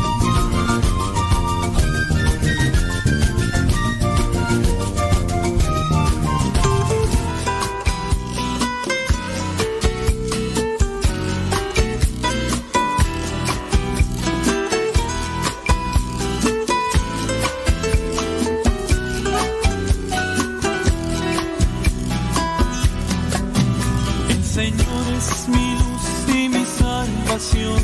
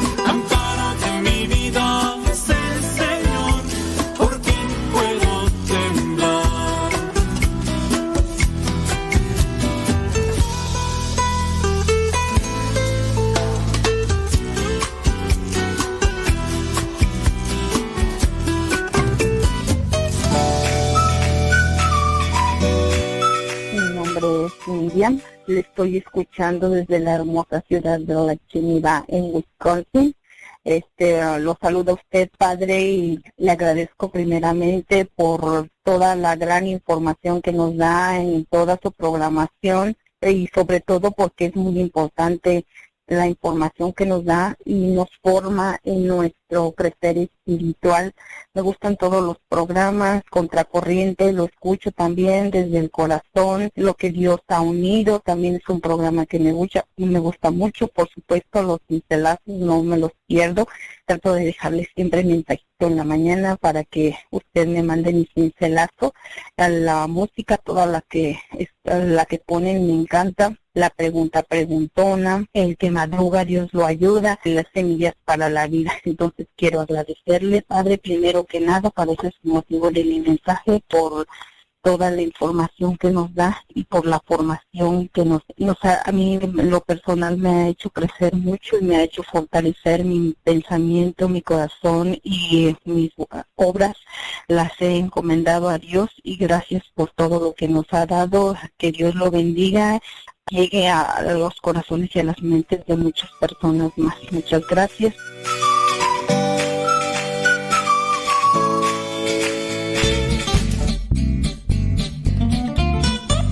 Hablando de salud espiritual, creo que nos viene bien pensar en la conversión.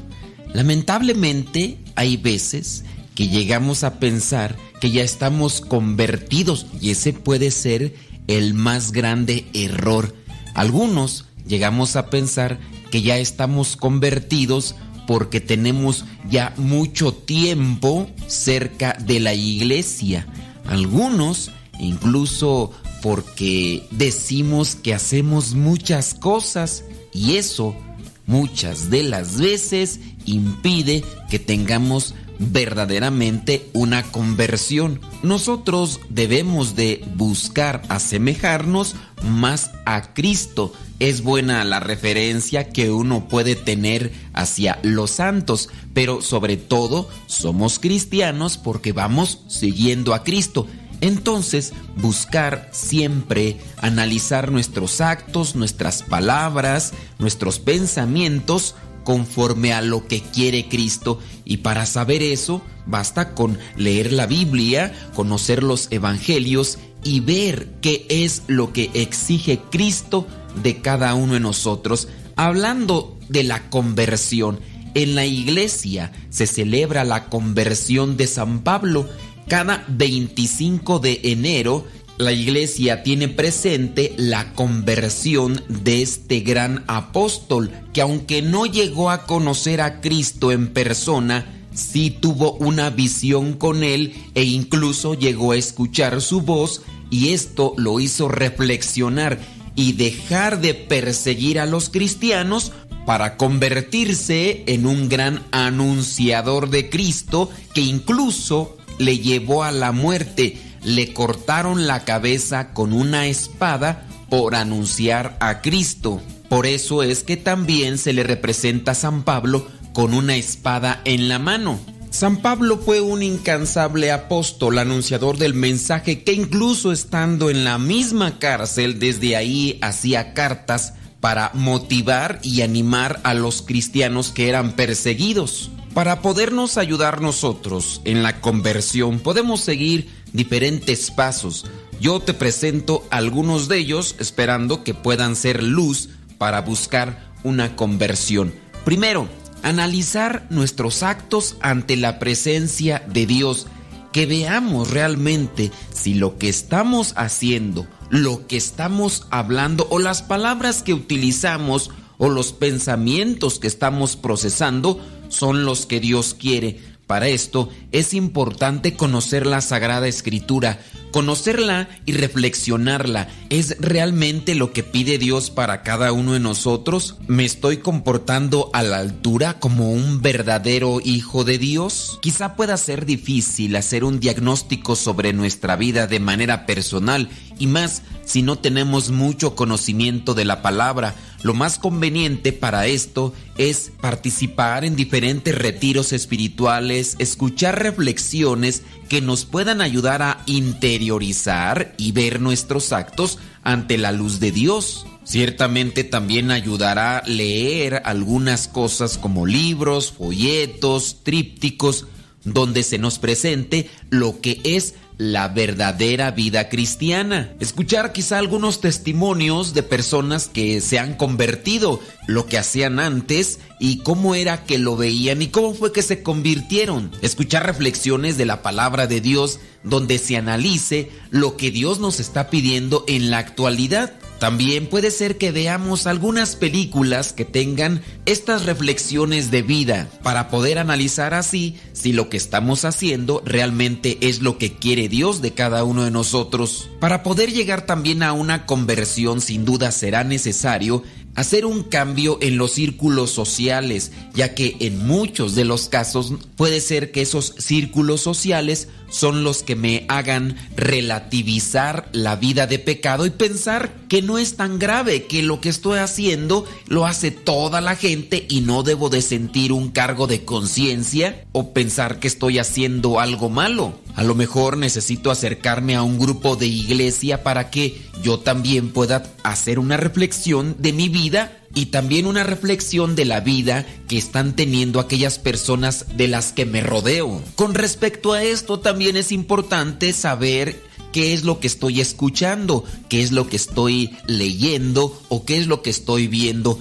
Películas, videojuegos, música, literatura pueden también influir en mi manera de pensar y así tener una vida con una visión muy relativista. Es decir, no le doy realmente la importancia que merece y pienso que no es tan grave. Es importante también reconocer que hay muchas personas que se llegan a convertir o llegan a tener una reflexión de vida después de que han participado en un retiro. Pero no la mera participación solamente, sino estar ahí y abrir el corazón. Algunas otras personas tendrán que pasar por momentos difíciles para despertar de esa situación de inconsciencia ante la vida. A lo mejor algunos tuvieron que experimentar la muerte de algún ser querido, de algún conocido, o tuvieron que pasar por algún accidente. Obviamente no hay que esperar a que suceda eso, ni hay que provocarlo para tratar de hacer una reflexión de lo que es estar en este mundo y de lo que nos está pidiendo Dios todos los días. También hay que tener mucho cuidado ya que hay muchas voces que nos dicen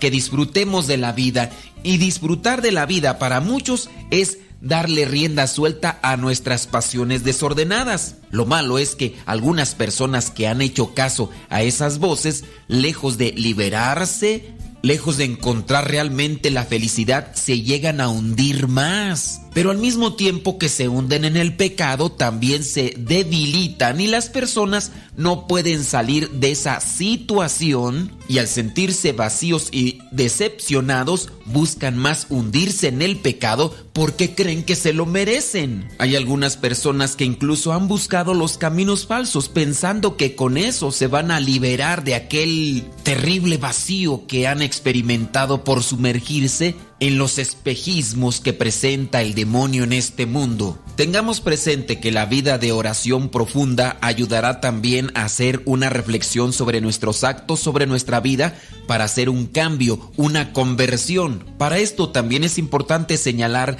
que no solamente las personas que están fuera de la iglesia necesitan la conversión, puede ser que nosotros que ya estamos participando, tenemos alguna actividad, hagamos oración porque el descuido en la oración nos podría llevar a ser insensibles y no pensar que estamos mal. Algunos otros que lo han reconocido incluso hacen algo que no se debe de hacer. Si estás dentro de la iglesia, participas en un grupo, estás sirviendo de algún modo en la iglesia y te reconoces como pecador, algunas personas optan por retirarse pensando que no son dignos de servir en la iglesia, pensando que no son dignos de estar cerca de Dios porque han reconocido sus grandes pecados. Error gravísimo, si estás mal y todavía optas por alejarte del servicio en las cosas de Dios, tu situación de pecado tenderá a agravarse. No es pues la solución apartarse de las cosas de Dios Dios cuando te das cuenta que eres un pecador, porque todos en algún grado somos pecadores. El único que no pecó fue Jesucristo. Todos tenemos pecados de un grado o de otro, de una manera o de otra. Pero para eso está el sacramento de la reconciliación. Cuando nosotros hayamos detectado que estamos pecando, es momento entonces de buscar la reconciliación, de buscar ese sacramento de amor y de misericordia que Dios nos ha dado. No hay que dejarse engañar por el tentador porque habrá muchos pensamientos negativos, no solamente aquellos que llegamos a formularnos nosotros, sino también palabras de personas que dirán, ¿para qué sigues? No vas a cambiar, eres un perdedor. No hagamos caso a esas palabras y dejemos que la misericordia de Dios nos abrace. Un santo no se convirtió de un día para otro, esto necesitó de un proceso. Hay que esforzarse todos los días, levantarse si caemos y después abandonarse en la misericordia de Dios, porque Él es el único que nos puede hacer cambiar en este mundo.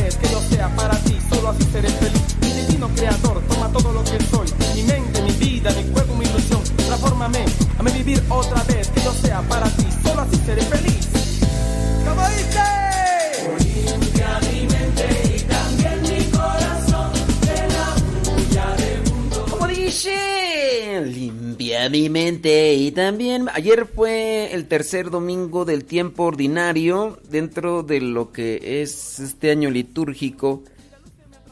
Y el tercer domingo estableció la iglesia que debe ser dedicado al domingo de la palabra de Dios. No quiere decir que, que nada más ese domingo, no, todos los domingos son día de la palabra de Dios, pero se hizo o se tendría que haber hecho un énfasis pues más pronunciado, ¿no? Un énfasis más pronunciado. ¿Qué fue lo que se hizo aquí en la capilla donde nosotros estamos? Bueno, pues lo que se hizo fue que en algún momento yo lo dejé para el final, yo no sé los otros padres, pero les dije, no, mire, vamos a poner que el, el testimonio sea la cereza del pastel. Eso quiere decir pues que, que el testimonio sea lo, lo que pongamos al último, pero lo que le dé el caché al, al pastel, ¿no? Y hubo testimonio, bueno, en las dos misas yo estuve en la mañana a las 7 y estuve a las 7 y 7. Y en la mañana pues me tocó escuchar eh, parte del testimonio de Bárbara. Bárbara, qué bárbara, qué bárbara, qué bárbara. Y, y, pues sí, pues yo conozco poco de, de, de Bárbara y pues uno cuando empieza a escuchar lo que antes hacían, lo que antes pensaban y lo que ahora pues ya pues se ve en sus vidas, ¿no? Dice uno, wow. Igual, eh, ya en la noche escuché igual a, la señora Yurani. De ella pues sí ya, ya conozco parte porque hemos hecho mmm, como dos programas. Hemos hecho dos programas de radio, tres, ya ni me acuerdo. Pero eh, dos programas donde platicamos sobre su vida, de lo que hacía antes y todo. Entonces de ella ya sí tenía yo la, la referencia, pero sin duda también pues muy impactante, ¿no? Como cuando uno no está iluminado o no tiene una vida iluminada por la palabra de Dios, uno se desvía, uno se pierde, se extravía y, y son cosas que, que afectan no solamente nuestra vida, sino también la vida de los que nos rodean. Ahora, Bárbara pues, tiene a Lucas. Lucas. ¿Nos está escuchando Lucas? Lucas. Lucas. Y, y bueno, la, vida, el testimonio, pues es, es pero es un, es un caminar, ¿no? No es, no es ya me convertí, ya, no, ya, ya soy Juan Camaney, no, no, no. Es un todos los días, todos los días. Si nosotros nos apartamos de la luz, nos enfriamos. Si nosotros nos apartamos de la luz, nos podemos caer. Entonces no hay que apartarse de la luz, no hay que apartarse de la palabra de Dios. Nuestro Señor Jesucristo dice, yo soy el camino, la verdad y la vida. Yo soy la luz del mundo.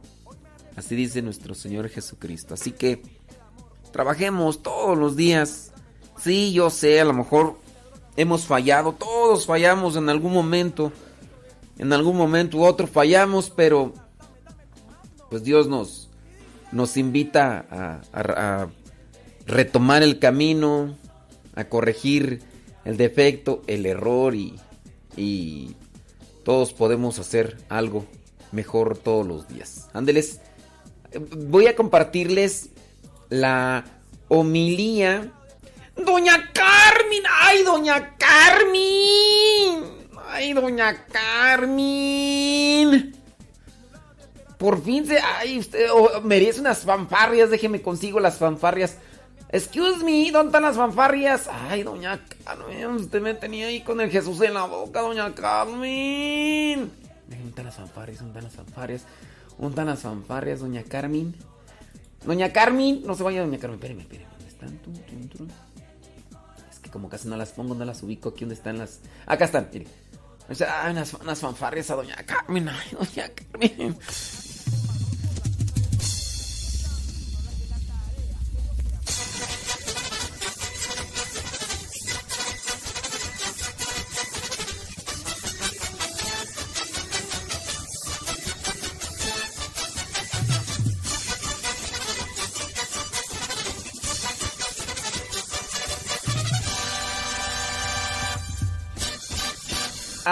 ¡Ay, doña Carmen, hombre!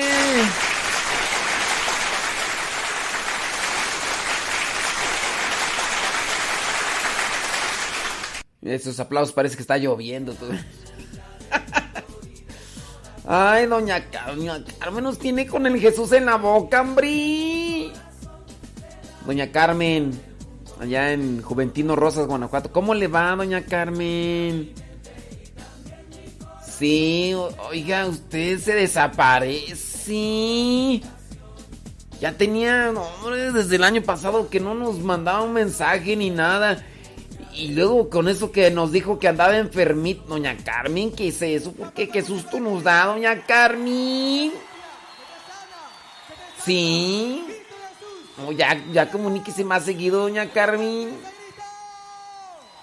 Ay, doña Carmen, ahorita le voy a mandar un, un mensaje, ¿qué le parece? Sí. Ay, doña Carmen. ¿Todo bien, doña Carmen? Sí. Ay, doña Carmen.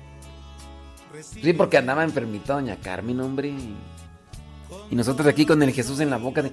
Ay, ¿dónde anda doña Carmen? Y luego, ay, doña Carmen. Doña Carmen. Doña Carmen.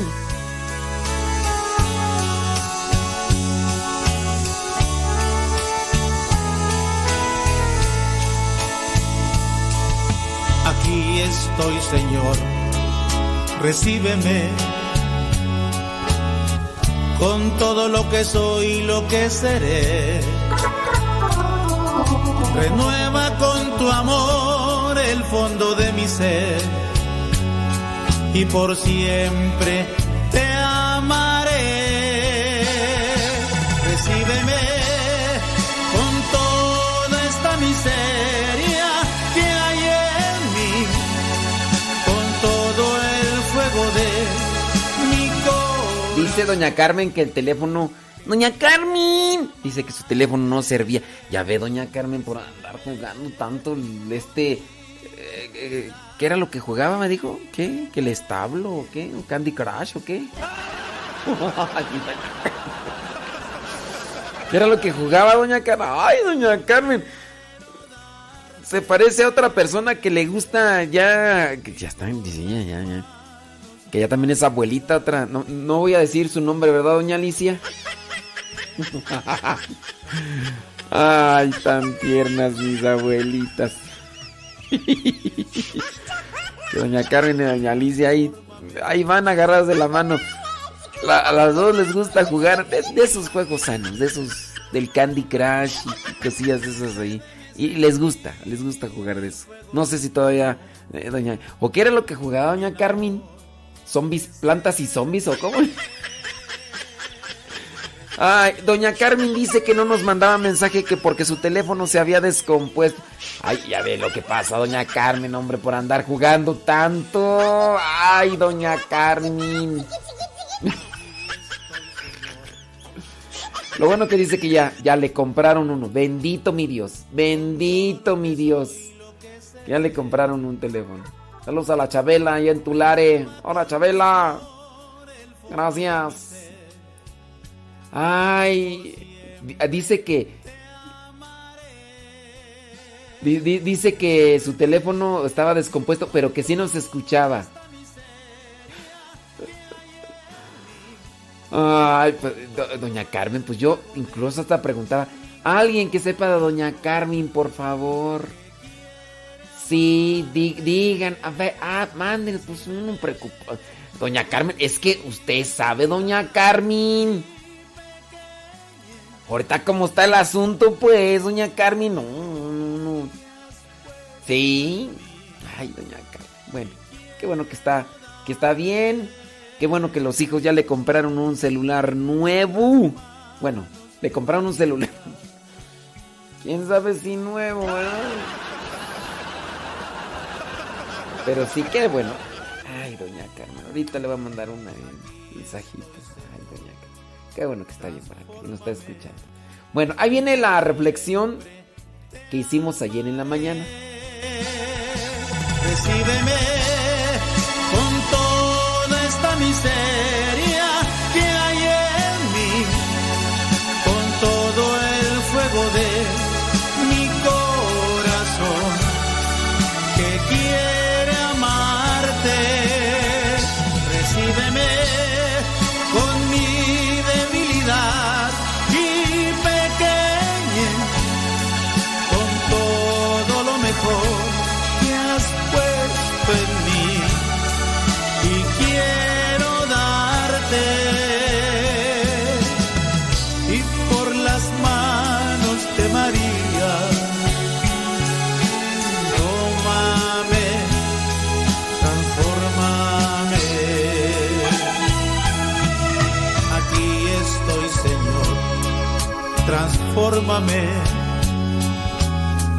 Una ofrenda viva quiero ser concédeme sentir el fuego de tu amor y en amor te serviré. Recíbeme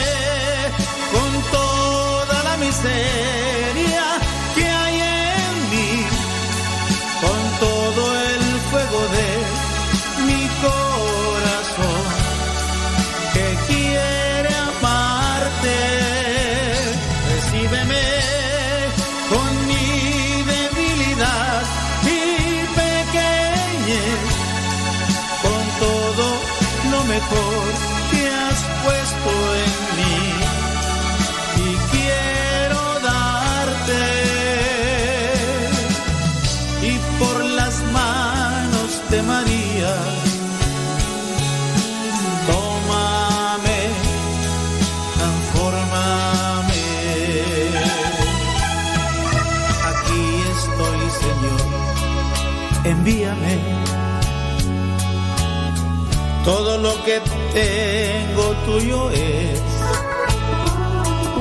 Tú puedes disponer de todo lo que soy, pues tú eres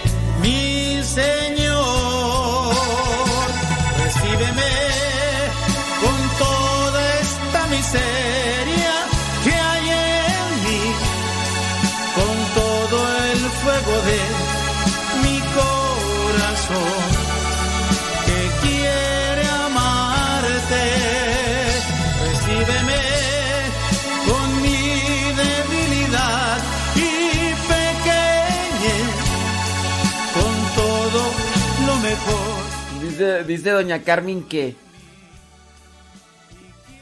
Ay, doña Carmen. Ay. Ay, gracias, doña Carmen. Ay, doña Carmen, pásame su número de teléfono, doña Carmen. Tú puedes disponer de todo lo que soy, pues tú eres mi Señor. Es que me está diciendo pues de que si ha tenido familiares pues con enfermos del COVID, ese del COVID y, todo dice pero que sí. Dice que ella jugaba uno de esos de una granjita que no sabe ni cómo se llamaba, pero era una granjita y Ay, doña Carmen. Pero qué bueno que, que- que- está bien, doña Carmen. Me da mucho gusto escucharle. ¿eh? Ahí, ahí viene la homilía de, de ayer en la mañana, Valis, para los que no. También la radionovela. Vamos a poner. ¿Cuál radionovela? A ver, de una vez vamos a elegir. A ver, dejen, les voy a dar a escoger, a ver cuáles son los votos que más llegan. Espérenme tantito. Espérenme. ¡Espérenme tantito! Espérenme tantito. Ok. Tenemos eh, el aula, el salón de clases. La vecina, hija egoísta, triunfador, reincidente, mal hijo, líder, ídolo de fútbol, mm, al alcalde, a los quietos, mm, muchachos de la esquina, las islas, la maestra de San Gregorio, proceso de la ciudad, el que no pudo nacer. A ver si le alcanzaron ahí a agarrar. Y le alcanzaron a agarrar, a ver. Comiencen a votar, criaturas, en el... Y ahorita checamos a ver cuál. Ahí viene la homilía de ayer. y pequeñez con todo lo mejor que has puesto en mí y quiero darte y por las manos de María Saludos a Odalis y Lenali.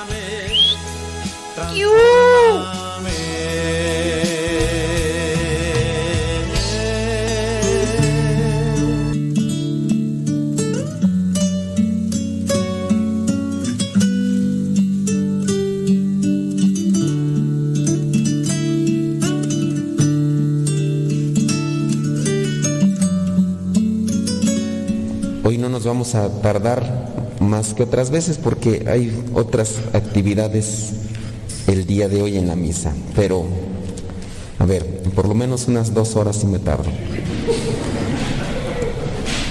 Vamos a, a reflexionar un poquito sobre lo que necesitamos todos y lo que nos dice la palabra de Dios. El día de hoy eh, la iglesia nos invita a celebrar este domingo dándole un realce. No quiere decir que, que en otros domingos no se le dé un realce a la palabra, pero dentro de nosotros los católicos pareciera ser que sí hay un cierto tipo de apatía, un cierto tipo de lentitud con relación a la palabra de Dios. Hay grupos de cristianos no católicos que nos llevan ventaja en la palabra de Dios. Y al llevarnos ventaja en la palabra de Dios, también algunos de estos grupos o de estas personas nos pueden llevar ventaja en la conversión. Y Cristo nos invita para convertirnos. De hecho, el Evangelio habla de eso, ¿no? Vuélvanse a Dios. Nos invita a convertirnos para que seamos felices.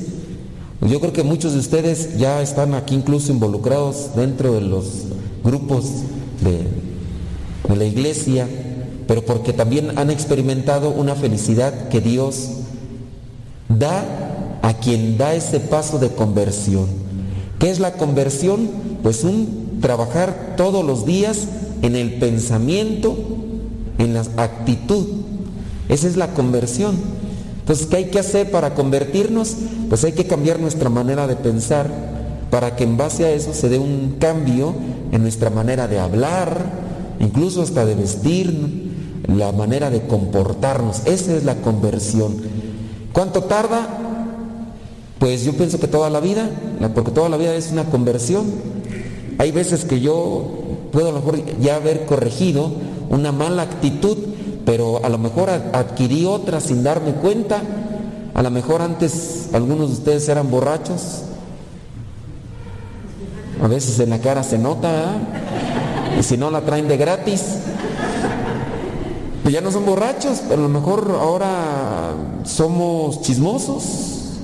A lo mejor ahora somos eh, escrupulosos. O a lo mejor ahora somos otra cosa, ¿no? De repente ya no hacemos lo que hacíamos antes malo, pero a lo mejor adquirimos otra cosa. A lo mejor ya no es tan grave, bendito Dios, ¿verdad? a lo mejor ya no es tan grave, pero igual seguimos cargando aquello que ensucia nuestra imagen de cristianos. Entonces, esa es la conversión.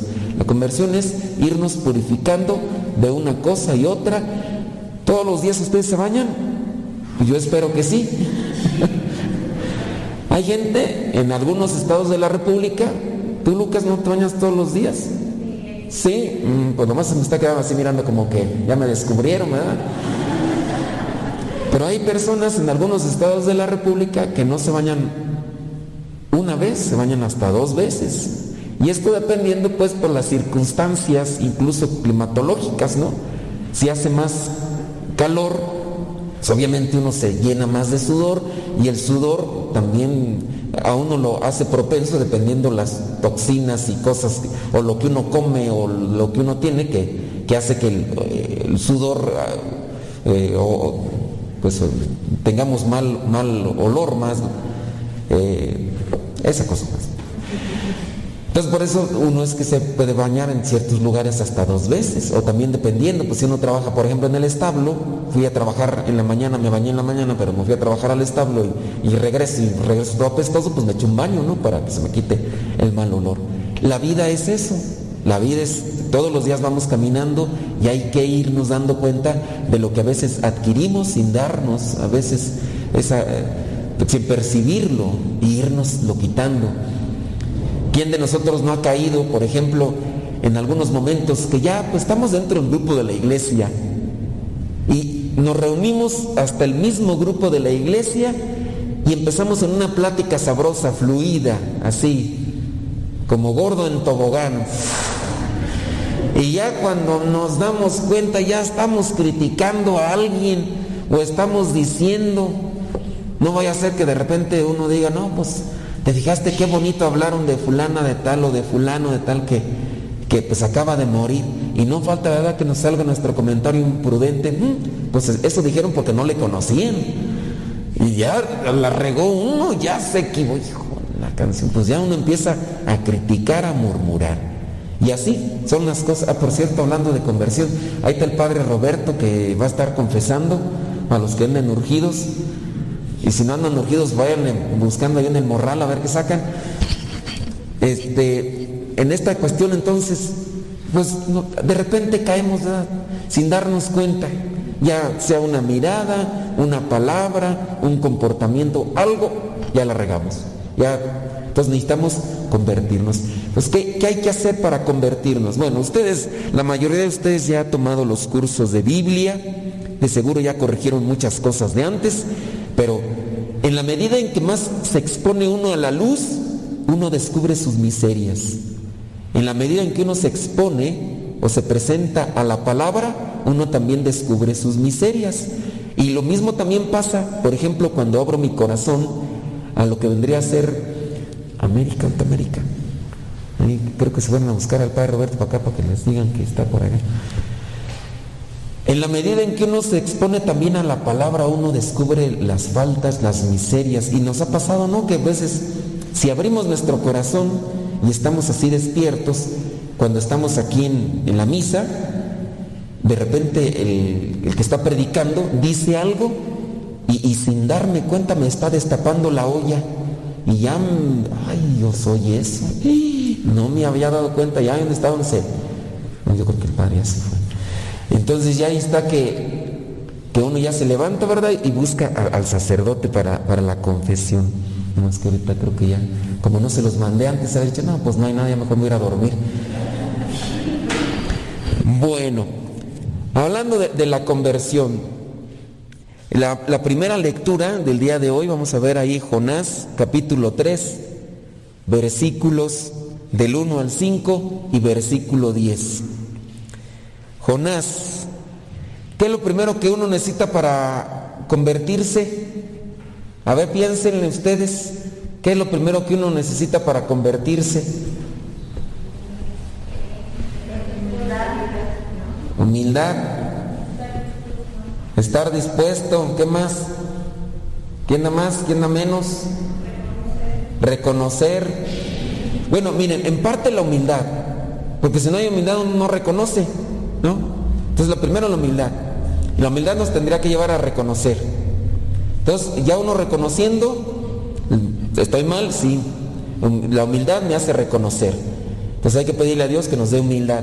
Porque hay veces que, que, los demás nos pueden decir tienes este defecto y por nuestra falta de humildad no lo reconocemos. Entonces pedirle a Dios que nos dé humildad, escuchar a los demás, analizar mi vida, de ser atentos porque a lo mejor los demás no tienen el valor de, de, decirme mis defectos porque ya me conocen como soy de impulsivo, de agresivo, de temperamental, de colérico, de todo eso que a veces uno le tiene miedo a la gente. Entonces ya por eso mejor no nos dice nada.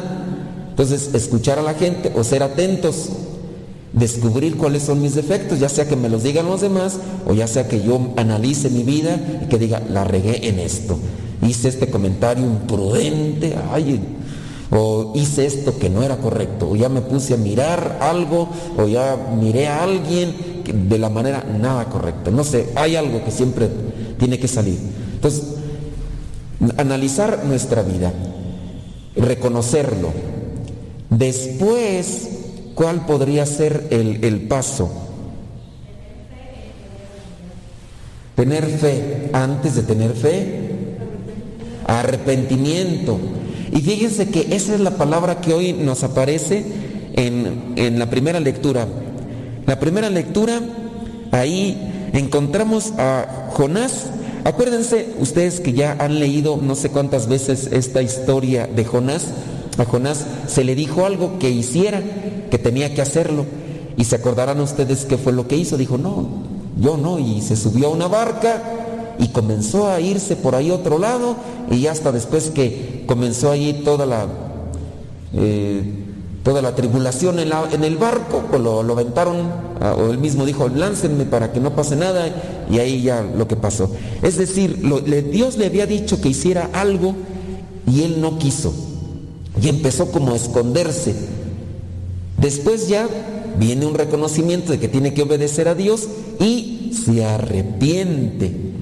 Entonces en el reconocimiento de lo que tenía que hacer y que no había hecho, viene su, su, arrepentimiento. Entonces hay que arrepentirnos. Lo mismo sucedió con este pueblo de Nínive y ya es lo que nos presenta esta primera lectura.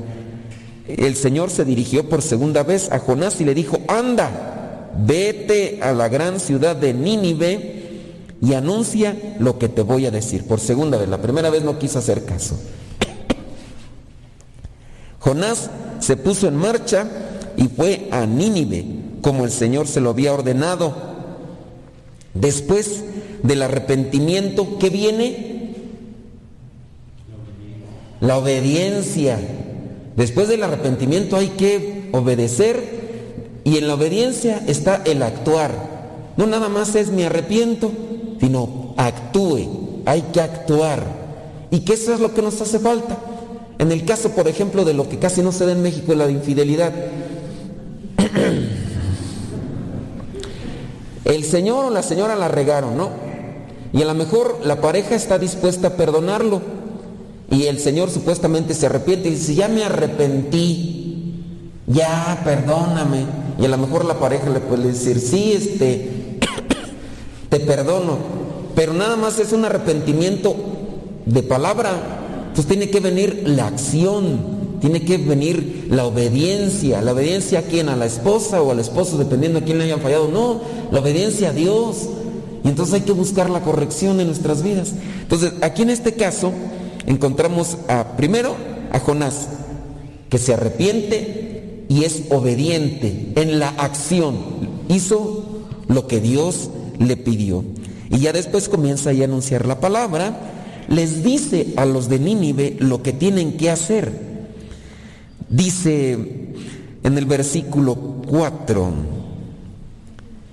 bueno, en el versículo 5, los habitantes de la ciudad, grandes y pequeños, creyeron, proclamaron ayuno y se pusieron ropas ásperas en señal de dolor. Es decir, obedecieron y actuaron. En la obediencia y en el actuar uno también demuestra el arrepentimiento, no nada más es, no, pues ya, lágrimas de cocodrilo. Ay, se puso a llorar y todo, pues sí, lloraste y todo, pero pues no haces nada, pues ya, arrepiéntete, pero arrepentirte en el sentido de obediencia y actuar. Y eso es a veces lo que uno ve, con ciertas personas que, que no cambian. Pero pues yo hasta miré que estaba llorando, pues sí, pues nomás miraste puras lágrimas de cocodrilo, pura actuación. El arrepentimiento no nada más es ponerse a llorar y decir cosas, ¿no? Tiene que ver una obediencia a Dios y un actuar, que eso es lo que nos invita. Y en el versículo 10, Dios vio lo que hacía la gente de Nínive, también vio lo que hacía Jonás, y como dejaba su mala conducta y, y decidió no hacerles el daño que les había anunciado. Pues ahí está el, arrepentimiento. El arrepentimiento tiene que demostrarse en la conducta. Si nosotros queremos darle a conocer a los demás que nos estamos convirtiendo, que, tenemos un cambio de conducta, pues también hay que demostrarlo con ese cambio de pensar, de hablar, de modo de vivir. No nada más es, ya estoy yendo a la iglesia, ya voy a misa. Pues ese es el principio de una conversión. Estás acercándote a la luz que te expone, que te ilumina, que te esclarece, que te descubre. Después de eso tendrás que actuar, tendrás que arrepentirte. ¿Por qué no irte a confesar? Uno ya reconoció los pecados, pues sí, ya lo reconocí. Ahora ve, pide perdón de ellos, sácalos de tu vida, dile a Dios que te llene de su gracia para que te empiece a iluminar. Y ya después, poco a poco, ir sacando aquellas cosas que de repente allí florecen, que, que, se van descubriendo. Y ese es un proceso de todo el tiempo, un proceso de todo el tiempo. Hay que hacerlo nosotros mismos, pues cuánto tiempo tenemos como misioneros, incluso hasta como sacerdotes, y nos tenemos que confesar porque también nos equivocamos muchas veces. Quizá no como antes, en el caso cuando estábamos eh, fuera de ser misioneros, ¿verdad? Pero, pero sí, en este caso también tenemos que arrepentirnos. Entonces, en esa primera lectura, encontramos esta cuestión de la conversión. Acuérdense que conversión significa cambio de mentalidad, cambio de palabras. hay que convertir, convertir todo lo que son aquellas cosas malas en cosas buenas, así como cuando uno va a las casas estas de cambio y le dice, ahí traigo unos dolaritos que me acaban de traer del norte. Cámbiemelos, por favor, ¿a cuánto está? Y ya les dan la conversión. Le vamos a dar tanto. y los que son abusados dicen, bueno, ahorita regreso y se van a ver a otra casa de cambio dicen, ¿cuánto me da por estos dolaritos? Y ya si le dan, pues el abusado se va a ir a donde le den más, ¿no? Entonces, pues ya, esa conversión también es otro necesitamos. Vámonos al, al, Evangelio, porque me dijeron que no, no me tardara, ¿verdad? Bueno, nada más falta media hora más, espérense. En el Evangelio, el Evangelio Marcos capítulo 1, versículos del 14 al 20. Después que metieron a Juan en la cárcel, Jesús fue a Galilea a anunciar las buenas noticias de parte de Dios. Tiene que anunciar Jesús esta buena noticia.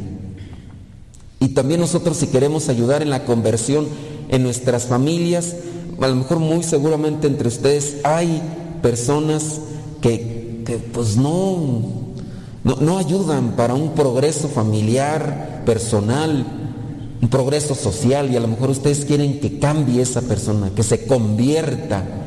Entonces, ¿qué hay que hacer? Yo entiendo. A, veces, por ejemplo, las mamás o nosotros mismos estamos así, miren, como cuchillito de palo, pero ya cambia.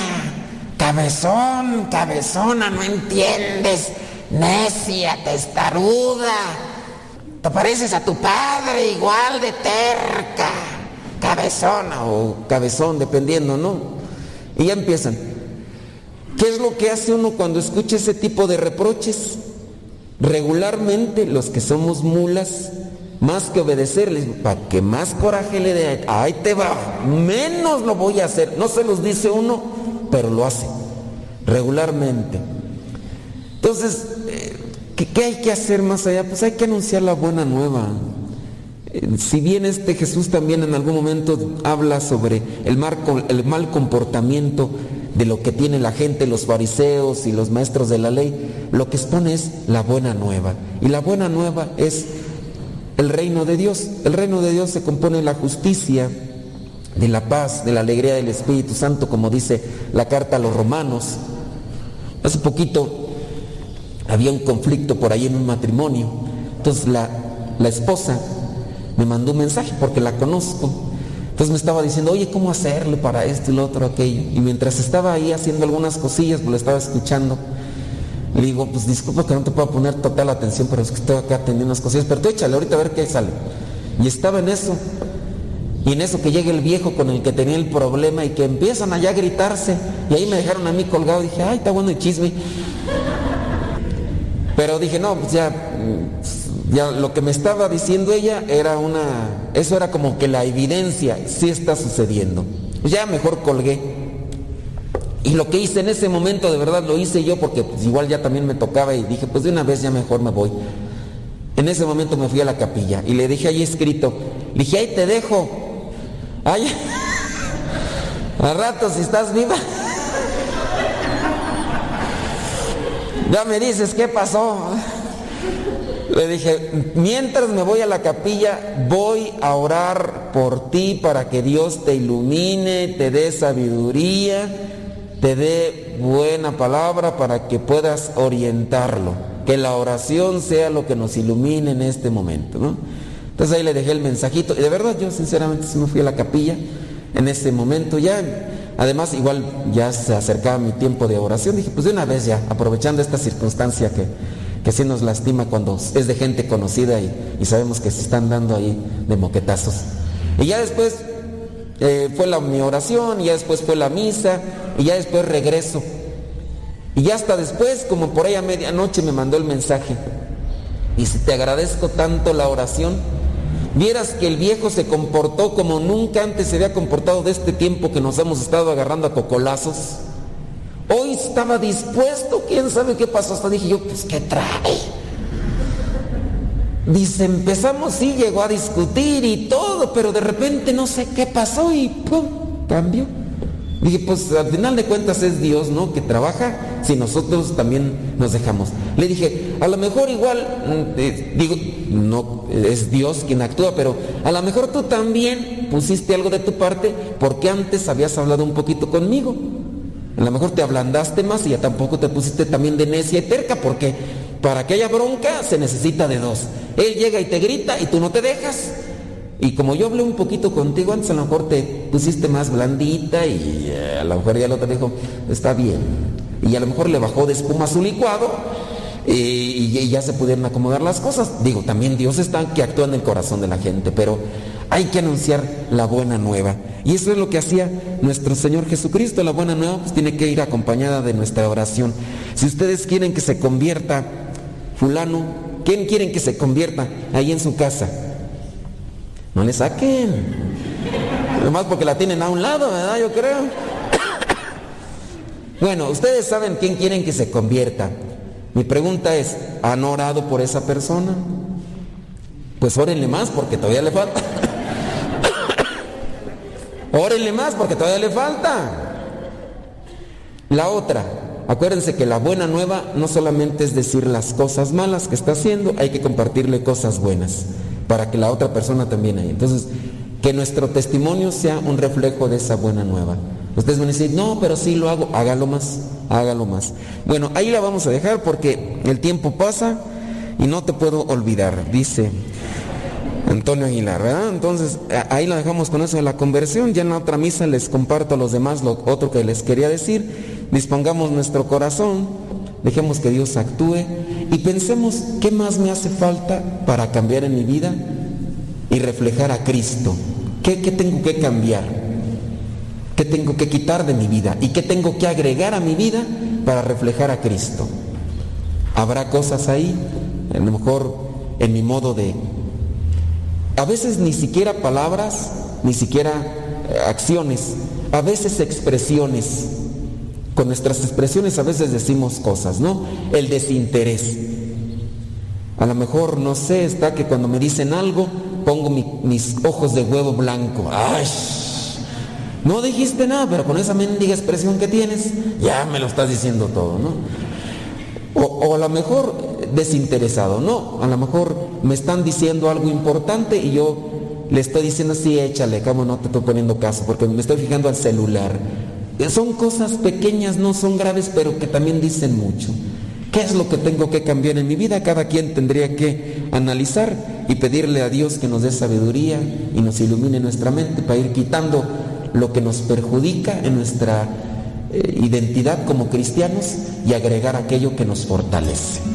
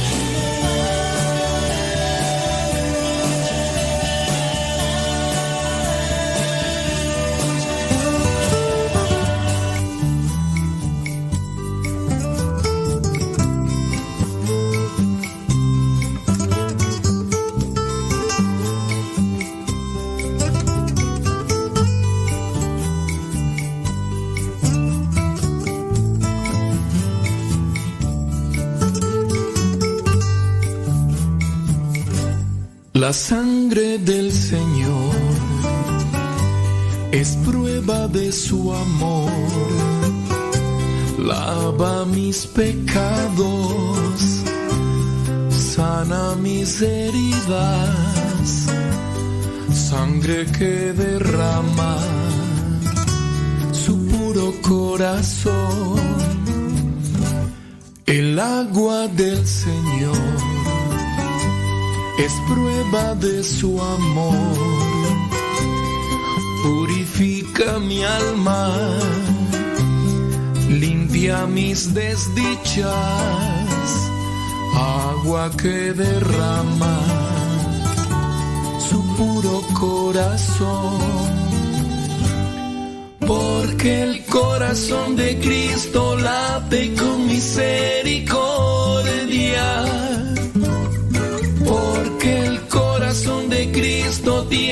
sangre y agua viva. Porque el corazón de Cristo es luz en mis tinieblas. Porque el corazón de Cristo es vida eterna.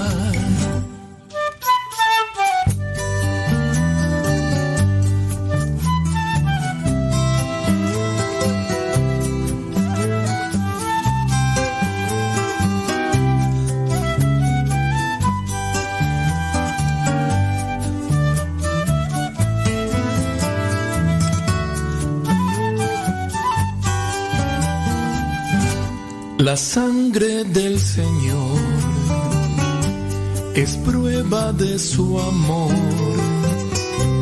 Lava mis pecados, sana mis heridas, sangre que derrama su puro corazón. El agua del Señor es prueba de su amor,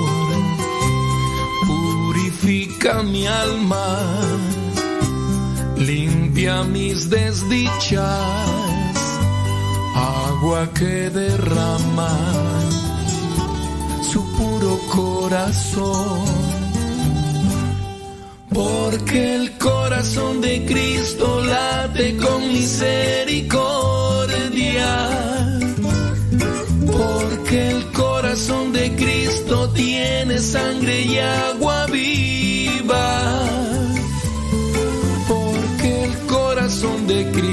Es luz en mis tinieblas. Porque el corazón de Cristo es vida eterna porque el corazón de Cristo late con misericordia, porque el corazón de Cristo tiene sangre y agua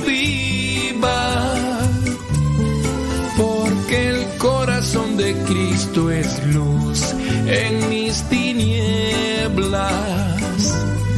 porque el corazón de Cristo es vida eterna.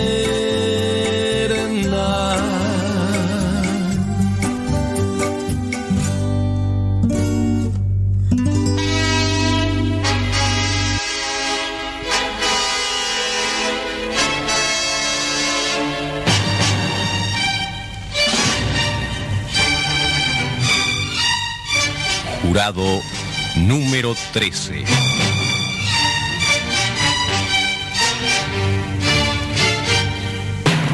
Porque en este tribunal del pueblo hay 12 jurados y uno más, usted.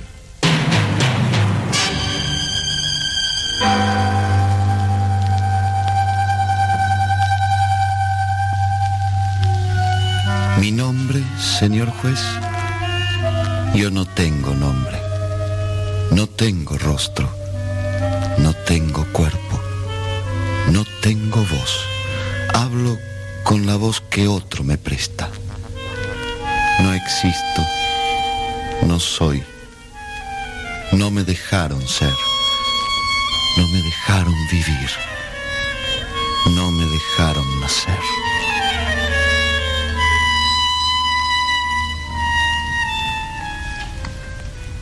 ¿De modo que usted? Sí, señor juez. Me presento ante el Tribunal del Pueblo en nombre de mi defendido, a pedir justicia. Usted no es de este país, ¿verdad? No, señor juez. Pertenezco a otro país latinoamericano. Y mi defendido también. El caso no sucedió aquí, pero pensé que el Tribunal del Pueblo igual me escucharía. Pensó bien. Los estados tienen jurisdicciones, fronteras. Los pueblos es otra cosa. Este tribunal funciona para todo nuestro continente. Sus audiencias se escuchan en muchos países latinoamericanos. El tribunal está abierto a todos los pueblos de América Latina. Gracias. ¿Y bien? ¿Quién es su defendido? ¿Cómo se llama? Mi defendido no existe, señor juez. Se pudo haber llamado Juan Estrella o José Estrella o, o María Estrella, pero no llegó a tener nombre, ni cara, ni voz, porque a su madre, Asunción Estrella, le aplicaron un método contraconceptivo. Comprendo. Si mi defendido pudiera hablar, diría, a mí no me dejaron nacer y vengo a acusar, a reclamar por la vida que me negaron. Está bien. El Tribunal del Pueblo oirá su reclamo. A continuación, esta emisora pasa a transmitir directamente desde el Tribunal del Pueblo. Bueno, esto hoy es un mar de gente, cámaras de televisión, periodistas, fotógrafos, y no solo de nuestro país, han venido de toda América Latina. Se ve que el problema del control de la natalidad interesa a todo el continente, se está discutiendo en todas partes. Desde aquí puedo ver médicos, economistas, políticos, sacerdotes, hombres de gobierno, hay incluso representantes de organismos internacionales venidos expresamente de los Estados Unidos para asistir al debate. El programa de asistencia para el desarrollo, con sede en Washington, ha enviado a un distinguido observador, el señor Stuart Ken, especialista en programas de control de la natalidad. En las últimas filas se apretujan muchos sencillos padres y madres de familia que quieren enterarse de esta tan discutida cuestión de la limitación de los nacimientos. Jurado número 13. Usted es un privilegiado. Hay un lugar reservado para usted en primera fila desde donde podrá seguir el juicio sin perder detalle. Venga. El Tribunal del Pueblo va a sesionar. Declaro abierta la audiencia. El acusador. Como usted ya sabe, el acusador no existe, señor juez. Hablará por mi voz. ¿Su nombre, señor? Pedro Olmos. ¿Su profesión? Médico. Médico de niños. ¿Ocupa algún cargo público en su país? Ocupaba. Era director del hospital de niños. Pero firmé con otros médicos una declaración de protesta contra la campaña de control de la natalidad. Me negué a retractarme, me exigieron la renuncia. Bien. Exponga su acusación, doctor Olmos. No soy yo el que acusa. El que acusa es uno de los tantos niños, miles, que están dejando de nacer en mi país desde que comenzó a aplicarse en forma masiva el control de la natalidad. Escúchenlo. Él viene a decirles, yo podría haber nacido como ustedes, y no nací. Me despojaron del más elemental de los derechos, el derecho a la vida. La vida. ¿Hay algo más grande que eso? La vida. Quizá habría tenido una vida feliz. ¿Acaso no? O seguramente habría sido como la vida de todos, parte alegrías, parte sufrimientos. Pero habría vivido, habría sabido lo que es la luz del sol, el afecto de un amigo, el beso de una novia. ¿Y quién decidió que no viviera? ¿Sus padres, tal vez? Eso es lo primero que debemos averiguar. He hecho venir a la que pudo ser su madre. Se encuentra en esta sala. ¿Puedo interrogarla? Desde luego. La testigo. ¿Su nombre? Asunción López de Estrella, Casada, por lo tanto, ¿verdad? ¿Edad? 26 años. ¿Hijos? Tris, ¿Y esos hijos? ¿Sanos? ¿Normales? ¿Existe alguna tara congénita en la familia que hubiera podido hacer que el niño naciese anormal? No, doctor. Todos somos sanos, a Dios gracias. ¿Y sus partos, Asunción, fueron normales? ¿Algún médico la previno de que debía evitar tener más hijos porque pudiera correr peligro su vida o su salud? No, doctor. Soy joven y fuerte. Es decir, que no había ninguna razón médica para impedir el nacimiento. Y entonces, pregunta mi defendido, entonces, mamá, ¿por qué no me dejaste nacer? No fui yo. No fui yo. No fue usted. ¿Y quién entonces? Atienda bien lo que voy a preguntarle, señora, porque es decisivo. ¿Usted decidió que no quería tener a este hijo libremente, por propia voluntad? Porque su esposo y usted lo hablaron y decidieron que no podían o no debían criar más hijos por ahora. ¿Fue usted espontáneamente a esa clínica a decir que no quería tener más hijos y a pedir ayuda? Porque si es así, retiro la acusación y este juicio termina aquí mismo. Ridículo, señor juez. Protesto. Por supuesto que la señora era libre de hacer o no hacer lo que hizo. ¿Quién podía obligarla? ¿Cómo? Es la testigo la que debe responder. Conteste, señora. Bueno, yo vivo en un barrio pobre. Yo también soy pobre. De pronto en el barrio hicieron una clínica. Hay que verla. Un lujo. Blanca, reluciente, preciosa. Una clínica, ¿cómo le dicen? Materno-infantil. Eso, materno-infantil. ¿Y no se fijó en la placa que hay a la entrada? Sí, es cierto, hay una placa, pero... Dice, esta clínica ha sido donada al Ministerio de Salud Pública por el Programa de Asistencia para el Desarrollo. Eh, siga, señora. Yo fui un día con mi niña menor porque a ella le dolía la garganta. Y me la atendieron muy bien. Y me dieron la penicilina gratis. Y hasta me hicieron un regalo. Me regalaron un montón así de leche en polvo. Norteamericana, muy buena. Qué amables, ¿eh? Después la doctora me dijo que tomara asiento, que tenía que hablar conmigo. Me preguntó cuántos hijos tenía. Tres. Ya es bastante para una mujer pobre, me dijo. Sabes que ahora es muy fácil arreglar las cosas para que tú no te sigas cargando de críos. Es un crimen que sigas teniendo más hijos. Y yo me asusté y me levanté corriendo y me fui. Un crimen. ¿Cómo va a ser un crimen tener hijos? Le contó lo sucedido a su esposo. Sí. Y él se enojó y dijo que no volviera más allí, que él no quería. Pero la doctora empezó a venir a casa cuando mi marido no estaba. ¿Vino muchas veces? Sí, muchas veces. Y siempre lo mismo, que lo pensara, que había maneras de evitar los hijos. Me habló de unas pildoritas y de unos aparatitos, que no dolían ni nada, que es una barbaridad llenarse de hijos. Después yo empecé a oír las cosas que decían por la radio. Debo aclarar que en mi país el gobierno está haciendo una gran campaña de propaganda a favor del control de la natalidad. Tengo grabados algunos anuncios. Escuchen este, por ejemplo. Sea una buena ciudadana. Cumpla con la patria. Limite los nacimientos. O este otro. Familias numerosas, familias indigentes. Solo saldremos de la pobreza si frenamos la natalidad. Sí, así eran. También empecé a ver carteles por la calle. Había uno que me impresionó mucho con un chico todo andrajoso y enfermo que decía, mamá, ¿por qué me hiciste? Y, me empecé a asustar. Y la doctora volvía y se enojaba y decía que yo era una ignorante, que no comprendía nada y que era por mi bien y por el bien de mi familia y por el bien del país. Si la gente seguía teniendo hijos sin parar, el país iba a hundir en la miseria y entonces ¿qué sería de todos? De mis propios hijos también. Y la doctora me dijo que si yo era buena y hacía caso, me iban a regalar leche en polvo todos los días. Pero que si no hacía caso y seguía teniendo hijos, que tuviera cuidado, que quién sabe el gobierno se enojaba y, y a mi marido le sacaban el salario familiar. ¿Y qué iba a hacer de nosotros si nos sacaban el salario familiar?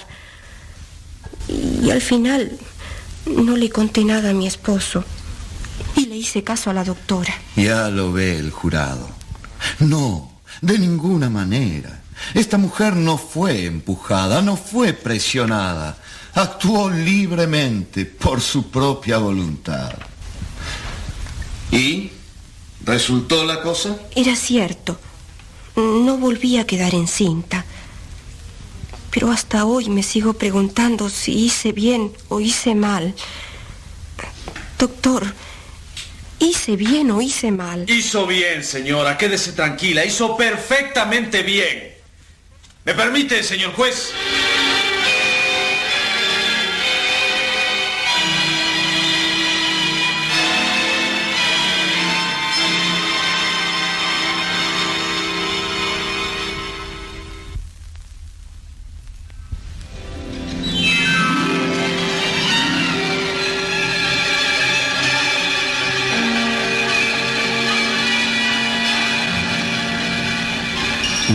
Voz interviene en el proceso. Arturo Arevalo, médico como mi compatriota. El colega me conoce perfectamente. Soy el director de la campaña nacional de control de la natalidad. Vengo a este tribunal a asumir la defensa de mi gobierno y a demostrar que esta mujer hizo perfectamente bien, que puede estar contenta, que ha prestado un servicio a la patria. ¿Puedo hablar, señor juez? Tiene la palabra la defensa. La acusación quiere conmover nuestros sentimientos con la novela del hijo que no nació. Pero yo voy a hablarles no de criaturas ficticias, sino de cifras reales. Señor juez, en 1965 la población mundial sobrepasaba los 3 mil millones de seres humanos. Pero en el año 2000 vamos a ser 7 mil millones. ¿Ustedes llegan a visualizar un mundo poblado por 7 mil millones? Es escalofriante, ¿verdad? Pero si el problema es grave a escala mundial, es infinitamente más grave para los países latinoamericanos, porque América Latina es la región del mundo cuya población aumenta más rápidamente. No he venido solo, he venido con técnicos, con expertos. El ingeniero Fossati es considerado una eminencia internacional en estos asuntos. Ingeniero, ¿cuál es el índice anual de aumento de la población de Europa, por ejemplo? 7 por mil. ¿El de América del Norte? 14 por mil. ¿Y el de América Latina? 28 por mil. Nuestra población se multiplica el doble que la de Norteamérica y cuatro veces más que la de Europa. Europa tendrá que esperar 100 años para duplicar su población. La población de mi país se duplica en 20 años. Ingeniero, ¿cuál era la población de América Latina en 1920? Éramos apenas 90 millones. ¿Y en 1960? 210 millones. ¿Se dan cuenta? En solo 40 años la población creció más del doble, casi dos veces y media. Bueno, 210 millones en el 60. ¿Cuántos somos ahora? Ya hemos pasado los 300 millones. Si seguimos multiplicándonos de esa manera vertiginosa, si no contenemos la natalidad, ¿cuántos seremos en 1980? 380 millones. ¿Y en el 2000? Uno dice el año 2000 y le parece una fecha muy remota, pero está ahí nomás. Los que nacen hoy estarán en plena juventud en el 2000. En el 2000, si seguimos a este ritmo, seremos 640 millones. ¿Se dan cuenta? Cada pocas décadas estamos duplicando, triplicando nuestra población. Y si ahora tenemos los problemas que tenemos, ¿cómo será con dos veces, con tres veces más población? Eso es lo que se llama la explosión demográfica. Ese es el fantasma que amenaza precipitarnos en la miseria. Ese es el verdadero enemigo del progreso de nuestros pueblos. Hay que alimentar, hay que dar de comer a todas esas bocas. Si el hijo de Asunción hubiera nacido, habría pedido de comer. Ingeniero. Para apenas mantener los niveles de nutrición actuales de nuestra población. ya sabemos que son bajos, que hay escasez, que hay hambre. Siga, ingeniero. Para apenas poder seguir comiendo tan mal como ahora... Sería preciso duplicar nuestra producción de alimentos en los próximos 15 años y triplicarla en los próximos 25. Necesitaríamos por año 33 millones más de toneladas de cereales, fruta y leche, 15 millones más de toneladas de carne y azúcar. Es una montaña de alimentos. ¿De dónde los vamos a sacar? Claro, eso el doctor Olmos no lo dice. Salud. Si el imaginario defendido de mi colega viviera, querría vivir sano. Para satisfacer la demanda de salud de esa población, necesitaríamos aumentar de aquí al año 2000 la capacidad hospitalaria en 2 millones de camas. O sea, levantar como 3.000 nuevos enormes hospitales. Educación. El supuesto hijo de los Estrella reclamaría aprender. No querrá ser un analfabeto, habrá que hacer escuelas. Hoy tenemos 33 millones de niños que ya son un problema para darles escuela y educación a todos. Si no detenemos la marea, en el 2000 serán cinco veces más. Serán 150 millones reclamando escuelas. Ahora contamos con un millón y medio de maestros y profesores. Pero en el año 2000 precisaremos 7 millones. ¿Y cuánto cuesta todo eso? Bueno, actualmente los países latinoamericanos apenas consiguen destinar a la educación 1.600 millones de dólares anuales. En el año 2000 harían falta 13 mil millones por año. ¿Y, doctor Olmos? Usted que a toda costa quiere que sigan naciendo niños, ¿con cuántos milloncitos de dólares piensa contribuir para mantenerlos y educarlos?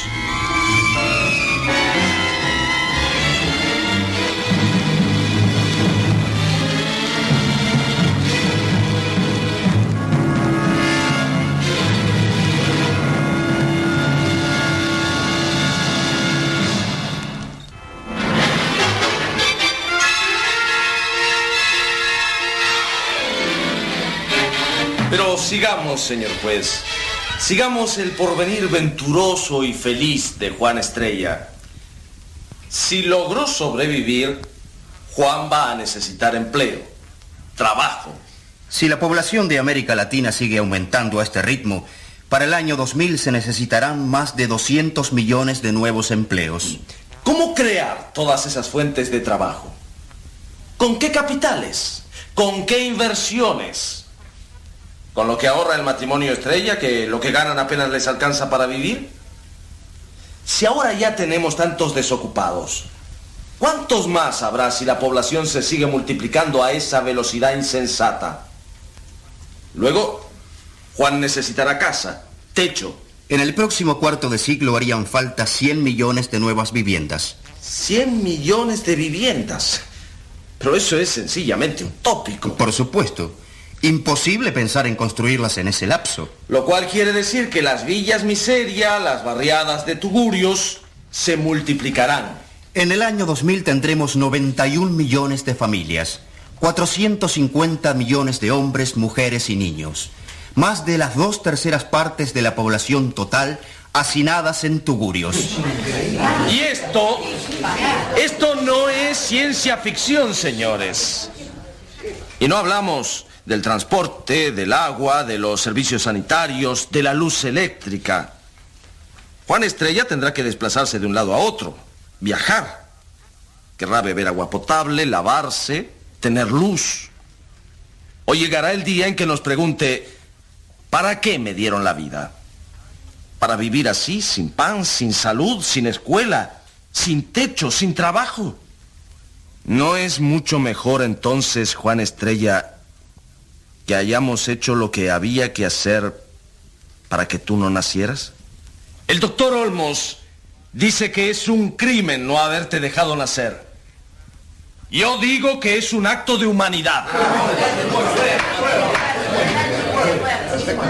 La señora Estrella se pregunta si hizo bien o hizo mal.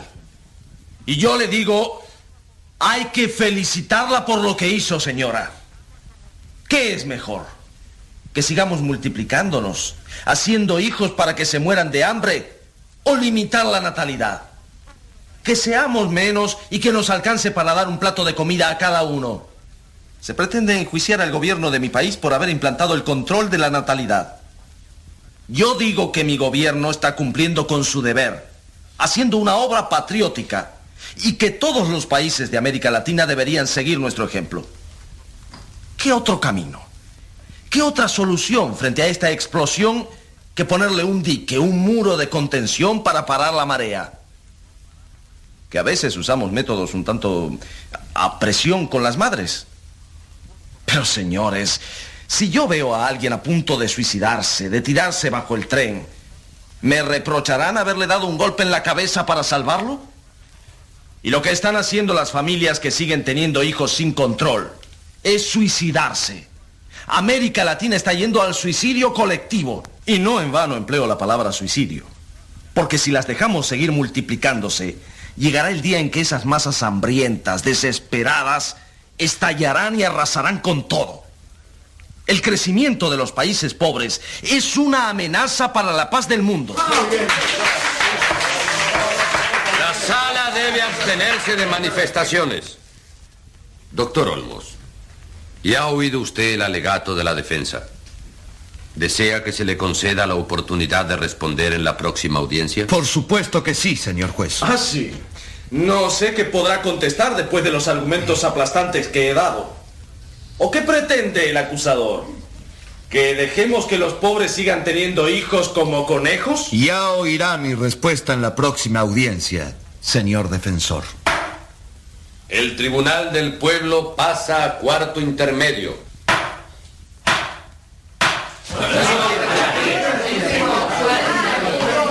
Todo el mundo se retira de la sala discutiendo acaloradamente. Me imagino que usted también tendrá para discutir, jurado número 13. La gente se pregunta qué argumentos podrá presentar el doctor Olmos frente al apabullante cúmulo de datos escribidos por el defensor. Apuesto a que nadie se va a perder la próxima audiencia. Será hasta entonces.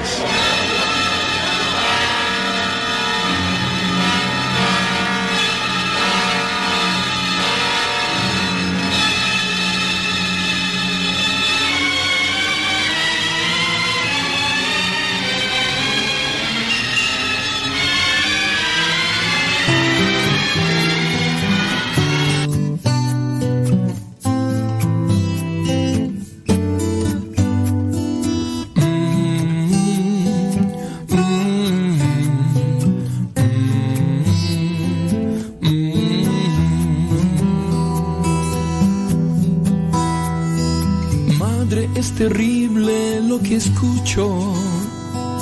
Tú y mi padre me asesinarán. Treinta días dentro de tu vientre te aprendí a amar. Sueño tocarte las manos. Sueño mirarte reír.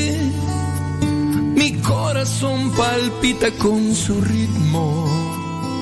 No pienses solo en ti, también quiero vivir.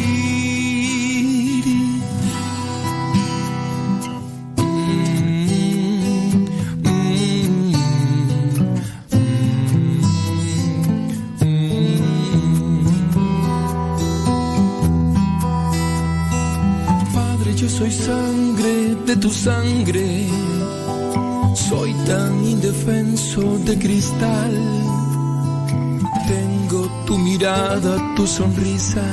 Déjame nacer. Quiero jugar en tus brazos. Quiero luchar junto a ti. Mi corazón entero te lo entrego. No pienses solo en ti, también quiero vivir.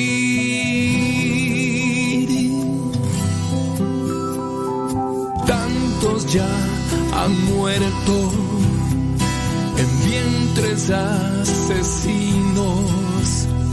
Hay padres sin derecho que matan sin derecho, por eso quiero pedir un minuto de silencio por millones no nacidos. Son ángeles que no volaron, son luces que nunca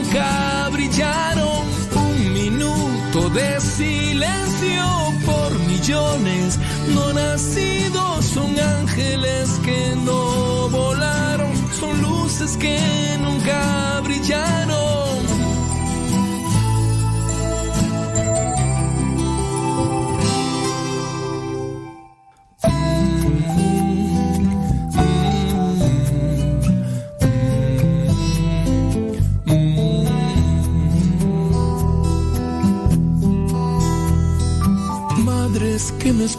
Aún hay tiempo.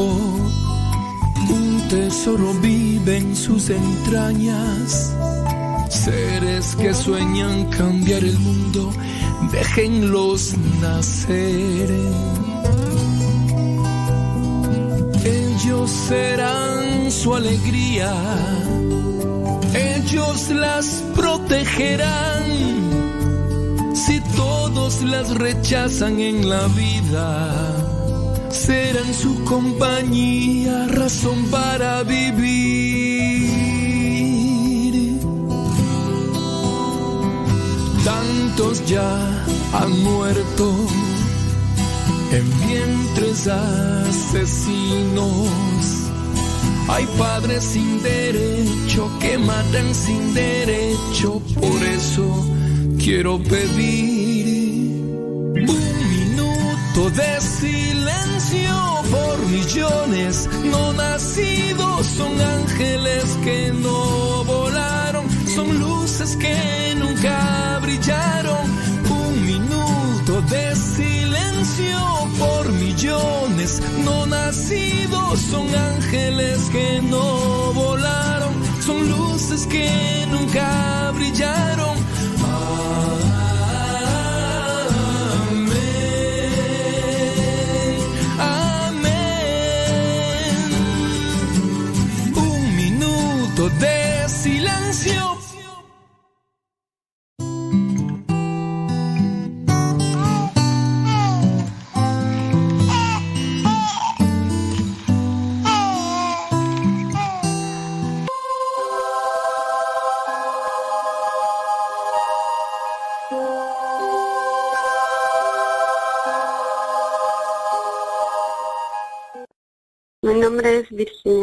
Lo escucho aquí en North Charleston, Sur Carolina. Pues mi experiencia sobre la pregunta es de que después de que mi hermano y yo fuimos a hacer la experiencia, mi mamá empezó a recibir los cursos bíblicos y desde ese momento mi familia ha cambiado por completo por cosas del destino y de la vida. Tuve que emigrar a este país, pero día con día mi familia Después del accidente de mi madre, día con día ellos están más unidos. Gracias, Padre, y bendiciones. Mi nombre es Carmen Alvarenga y estoy llamando de aquí, de California, de la ciudad de Banais. En mi vida, Dios ha hecho un gran cambio en mi vida. En- yo llegué aquí cuando tenía 30 años. Era una persona que no conocía de Dios. Yo andaba en los bailes, que ese era mi, ese era mi hobby. Pero hace 12 años yo conocí a nuestro Señor Jesucristo y ha hecho un gran cambio en mi vida. Ahora yo tomé las clases bíblicas de crecimientos. Ahora soy una servidora de mi parroquia. Yo soy una servidora de mi parroquia y por medio de lo que yo aprendí, yo les empecé a hablar a mis hijos de la Biblia, de lo que era nuestro Señor, que le, le abrieran su corazón a Dios. Ahora mi hija también es una servidora en El Salvador, yo soy de El Salvador y ella también, su esposo y sus niños están congregados a una iglesia también. Ellos están constantemente en los retiros y bueno, y estoy muy feliz porque Dios ha hecho un gran cambio en mi vida y en la de mis hijos. Gracias Padre, que Dios lo bendiga por ese lindo programa que usted tiene y que nos ayuda mucho a cada uno de nosotros que lo escuchamos y crecemos cada día más en la fe. Feliz día Padre y muchas bendiciones para usted también.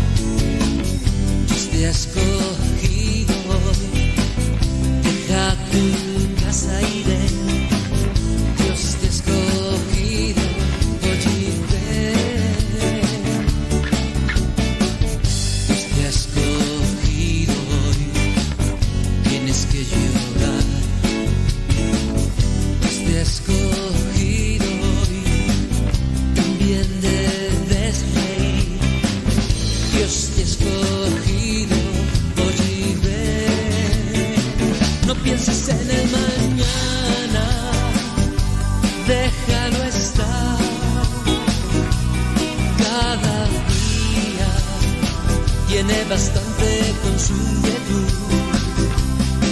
Vive tu vida siempre mirando a la luz. Llévala contigo siempre, no mires atrás. Y cuando a veces sientas nostalgia, Bueno, pues vamos a desconectar la transmisión ahí en Facebook. Y también en el YouTube. Los que quieran seguir escuchando Radio Sepa. Ya saben. Pásenle. Ahí está la aplicación. Ahí está también la página. Ahí es donde pueden seguir en sintonía. Vienen los evangelios. Oye, tú el evangelio de nosotros no lo pusimos. No, no lo pusimos. Ni modo, dijo Lupe. Bueno, al ratito lo ponemos en el programa de todo un poco para el católico. Así que ya saben. Vive tu vida siempre mirando a la luz. Llévala contigo siempre, no mires atrás. Y cuando a veces sientas nostalgia y obscuridad, piensa que alguien tiene tu mismo ideal.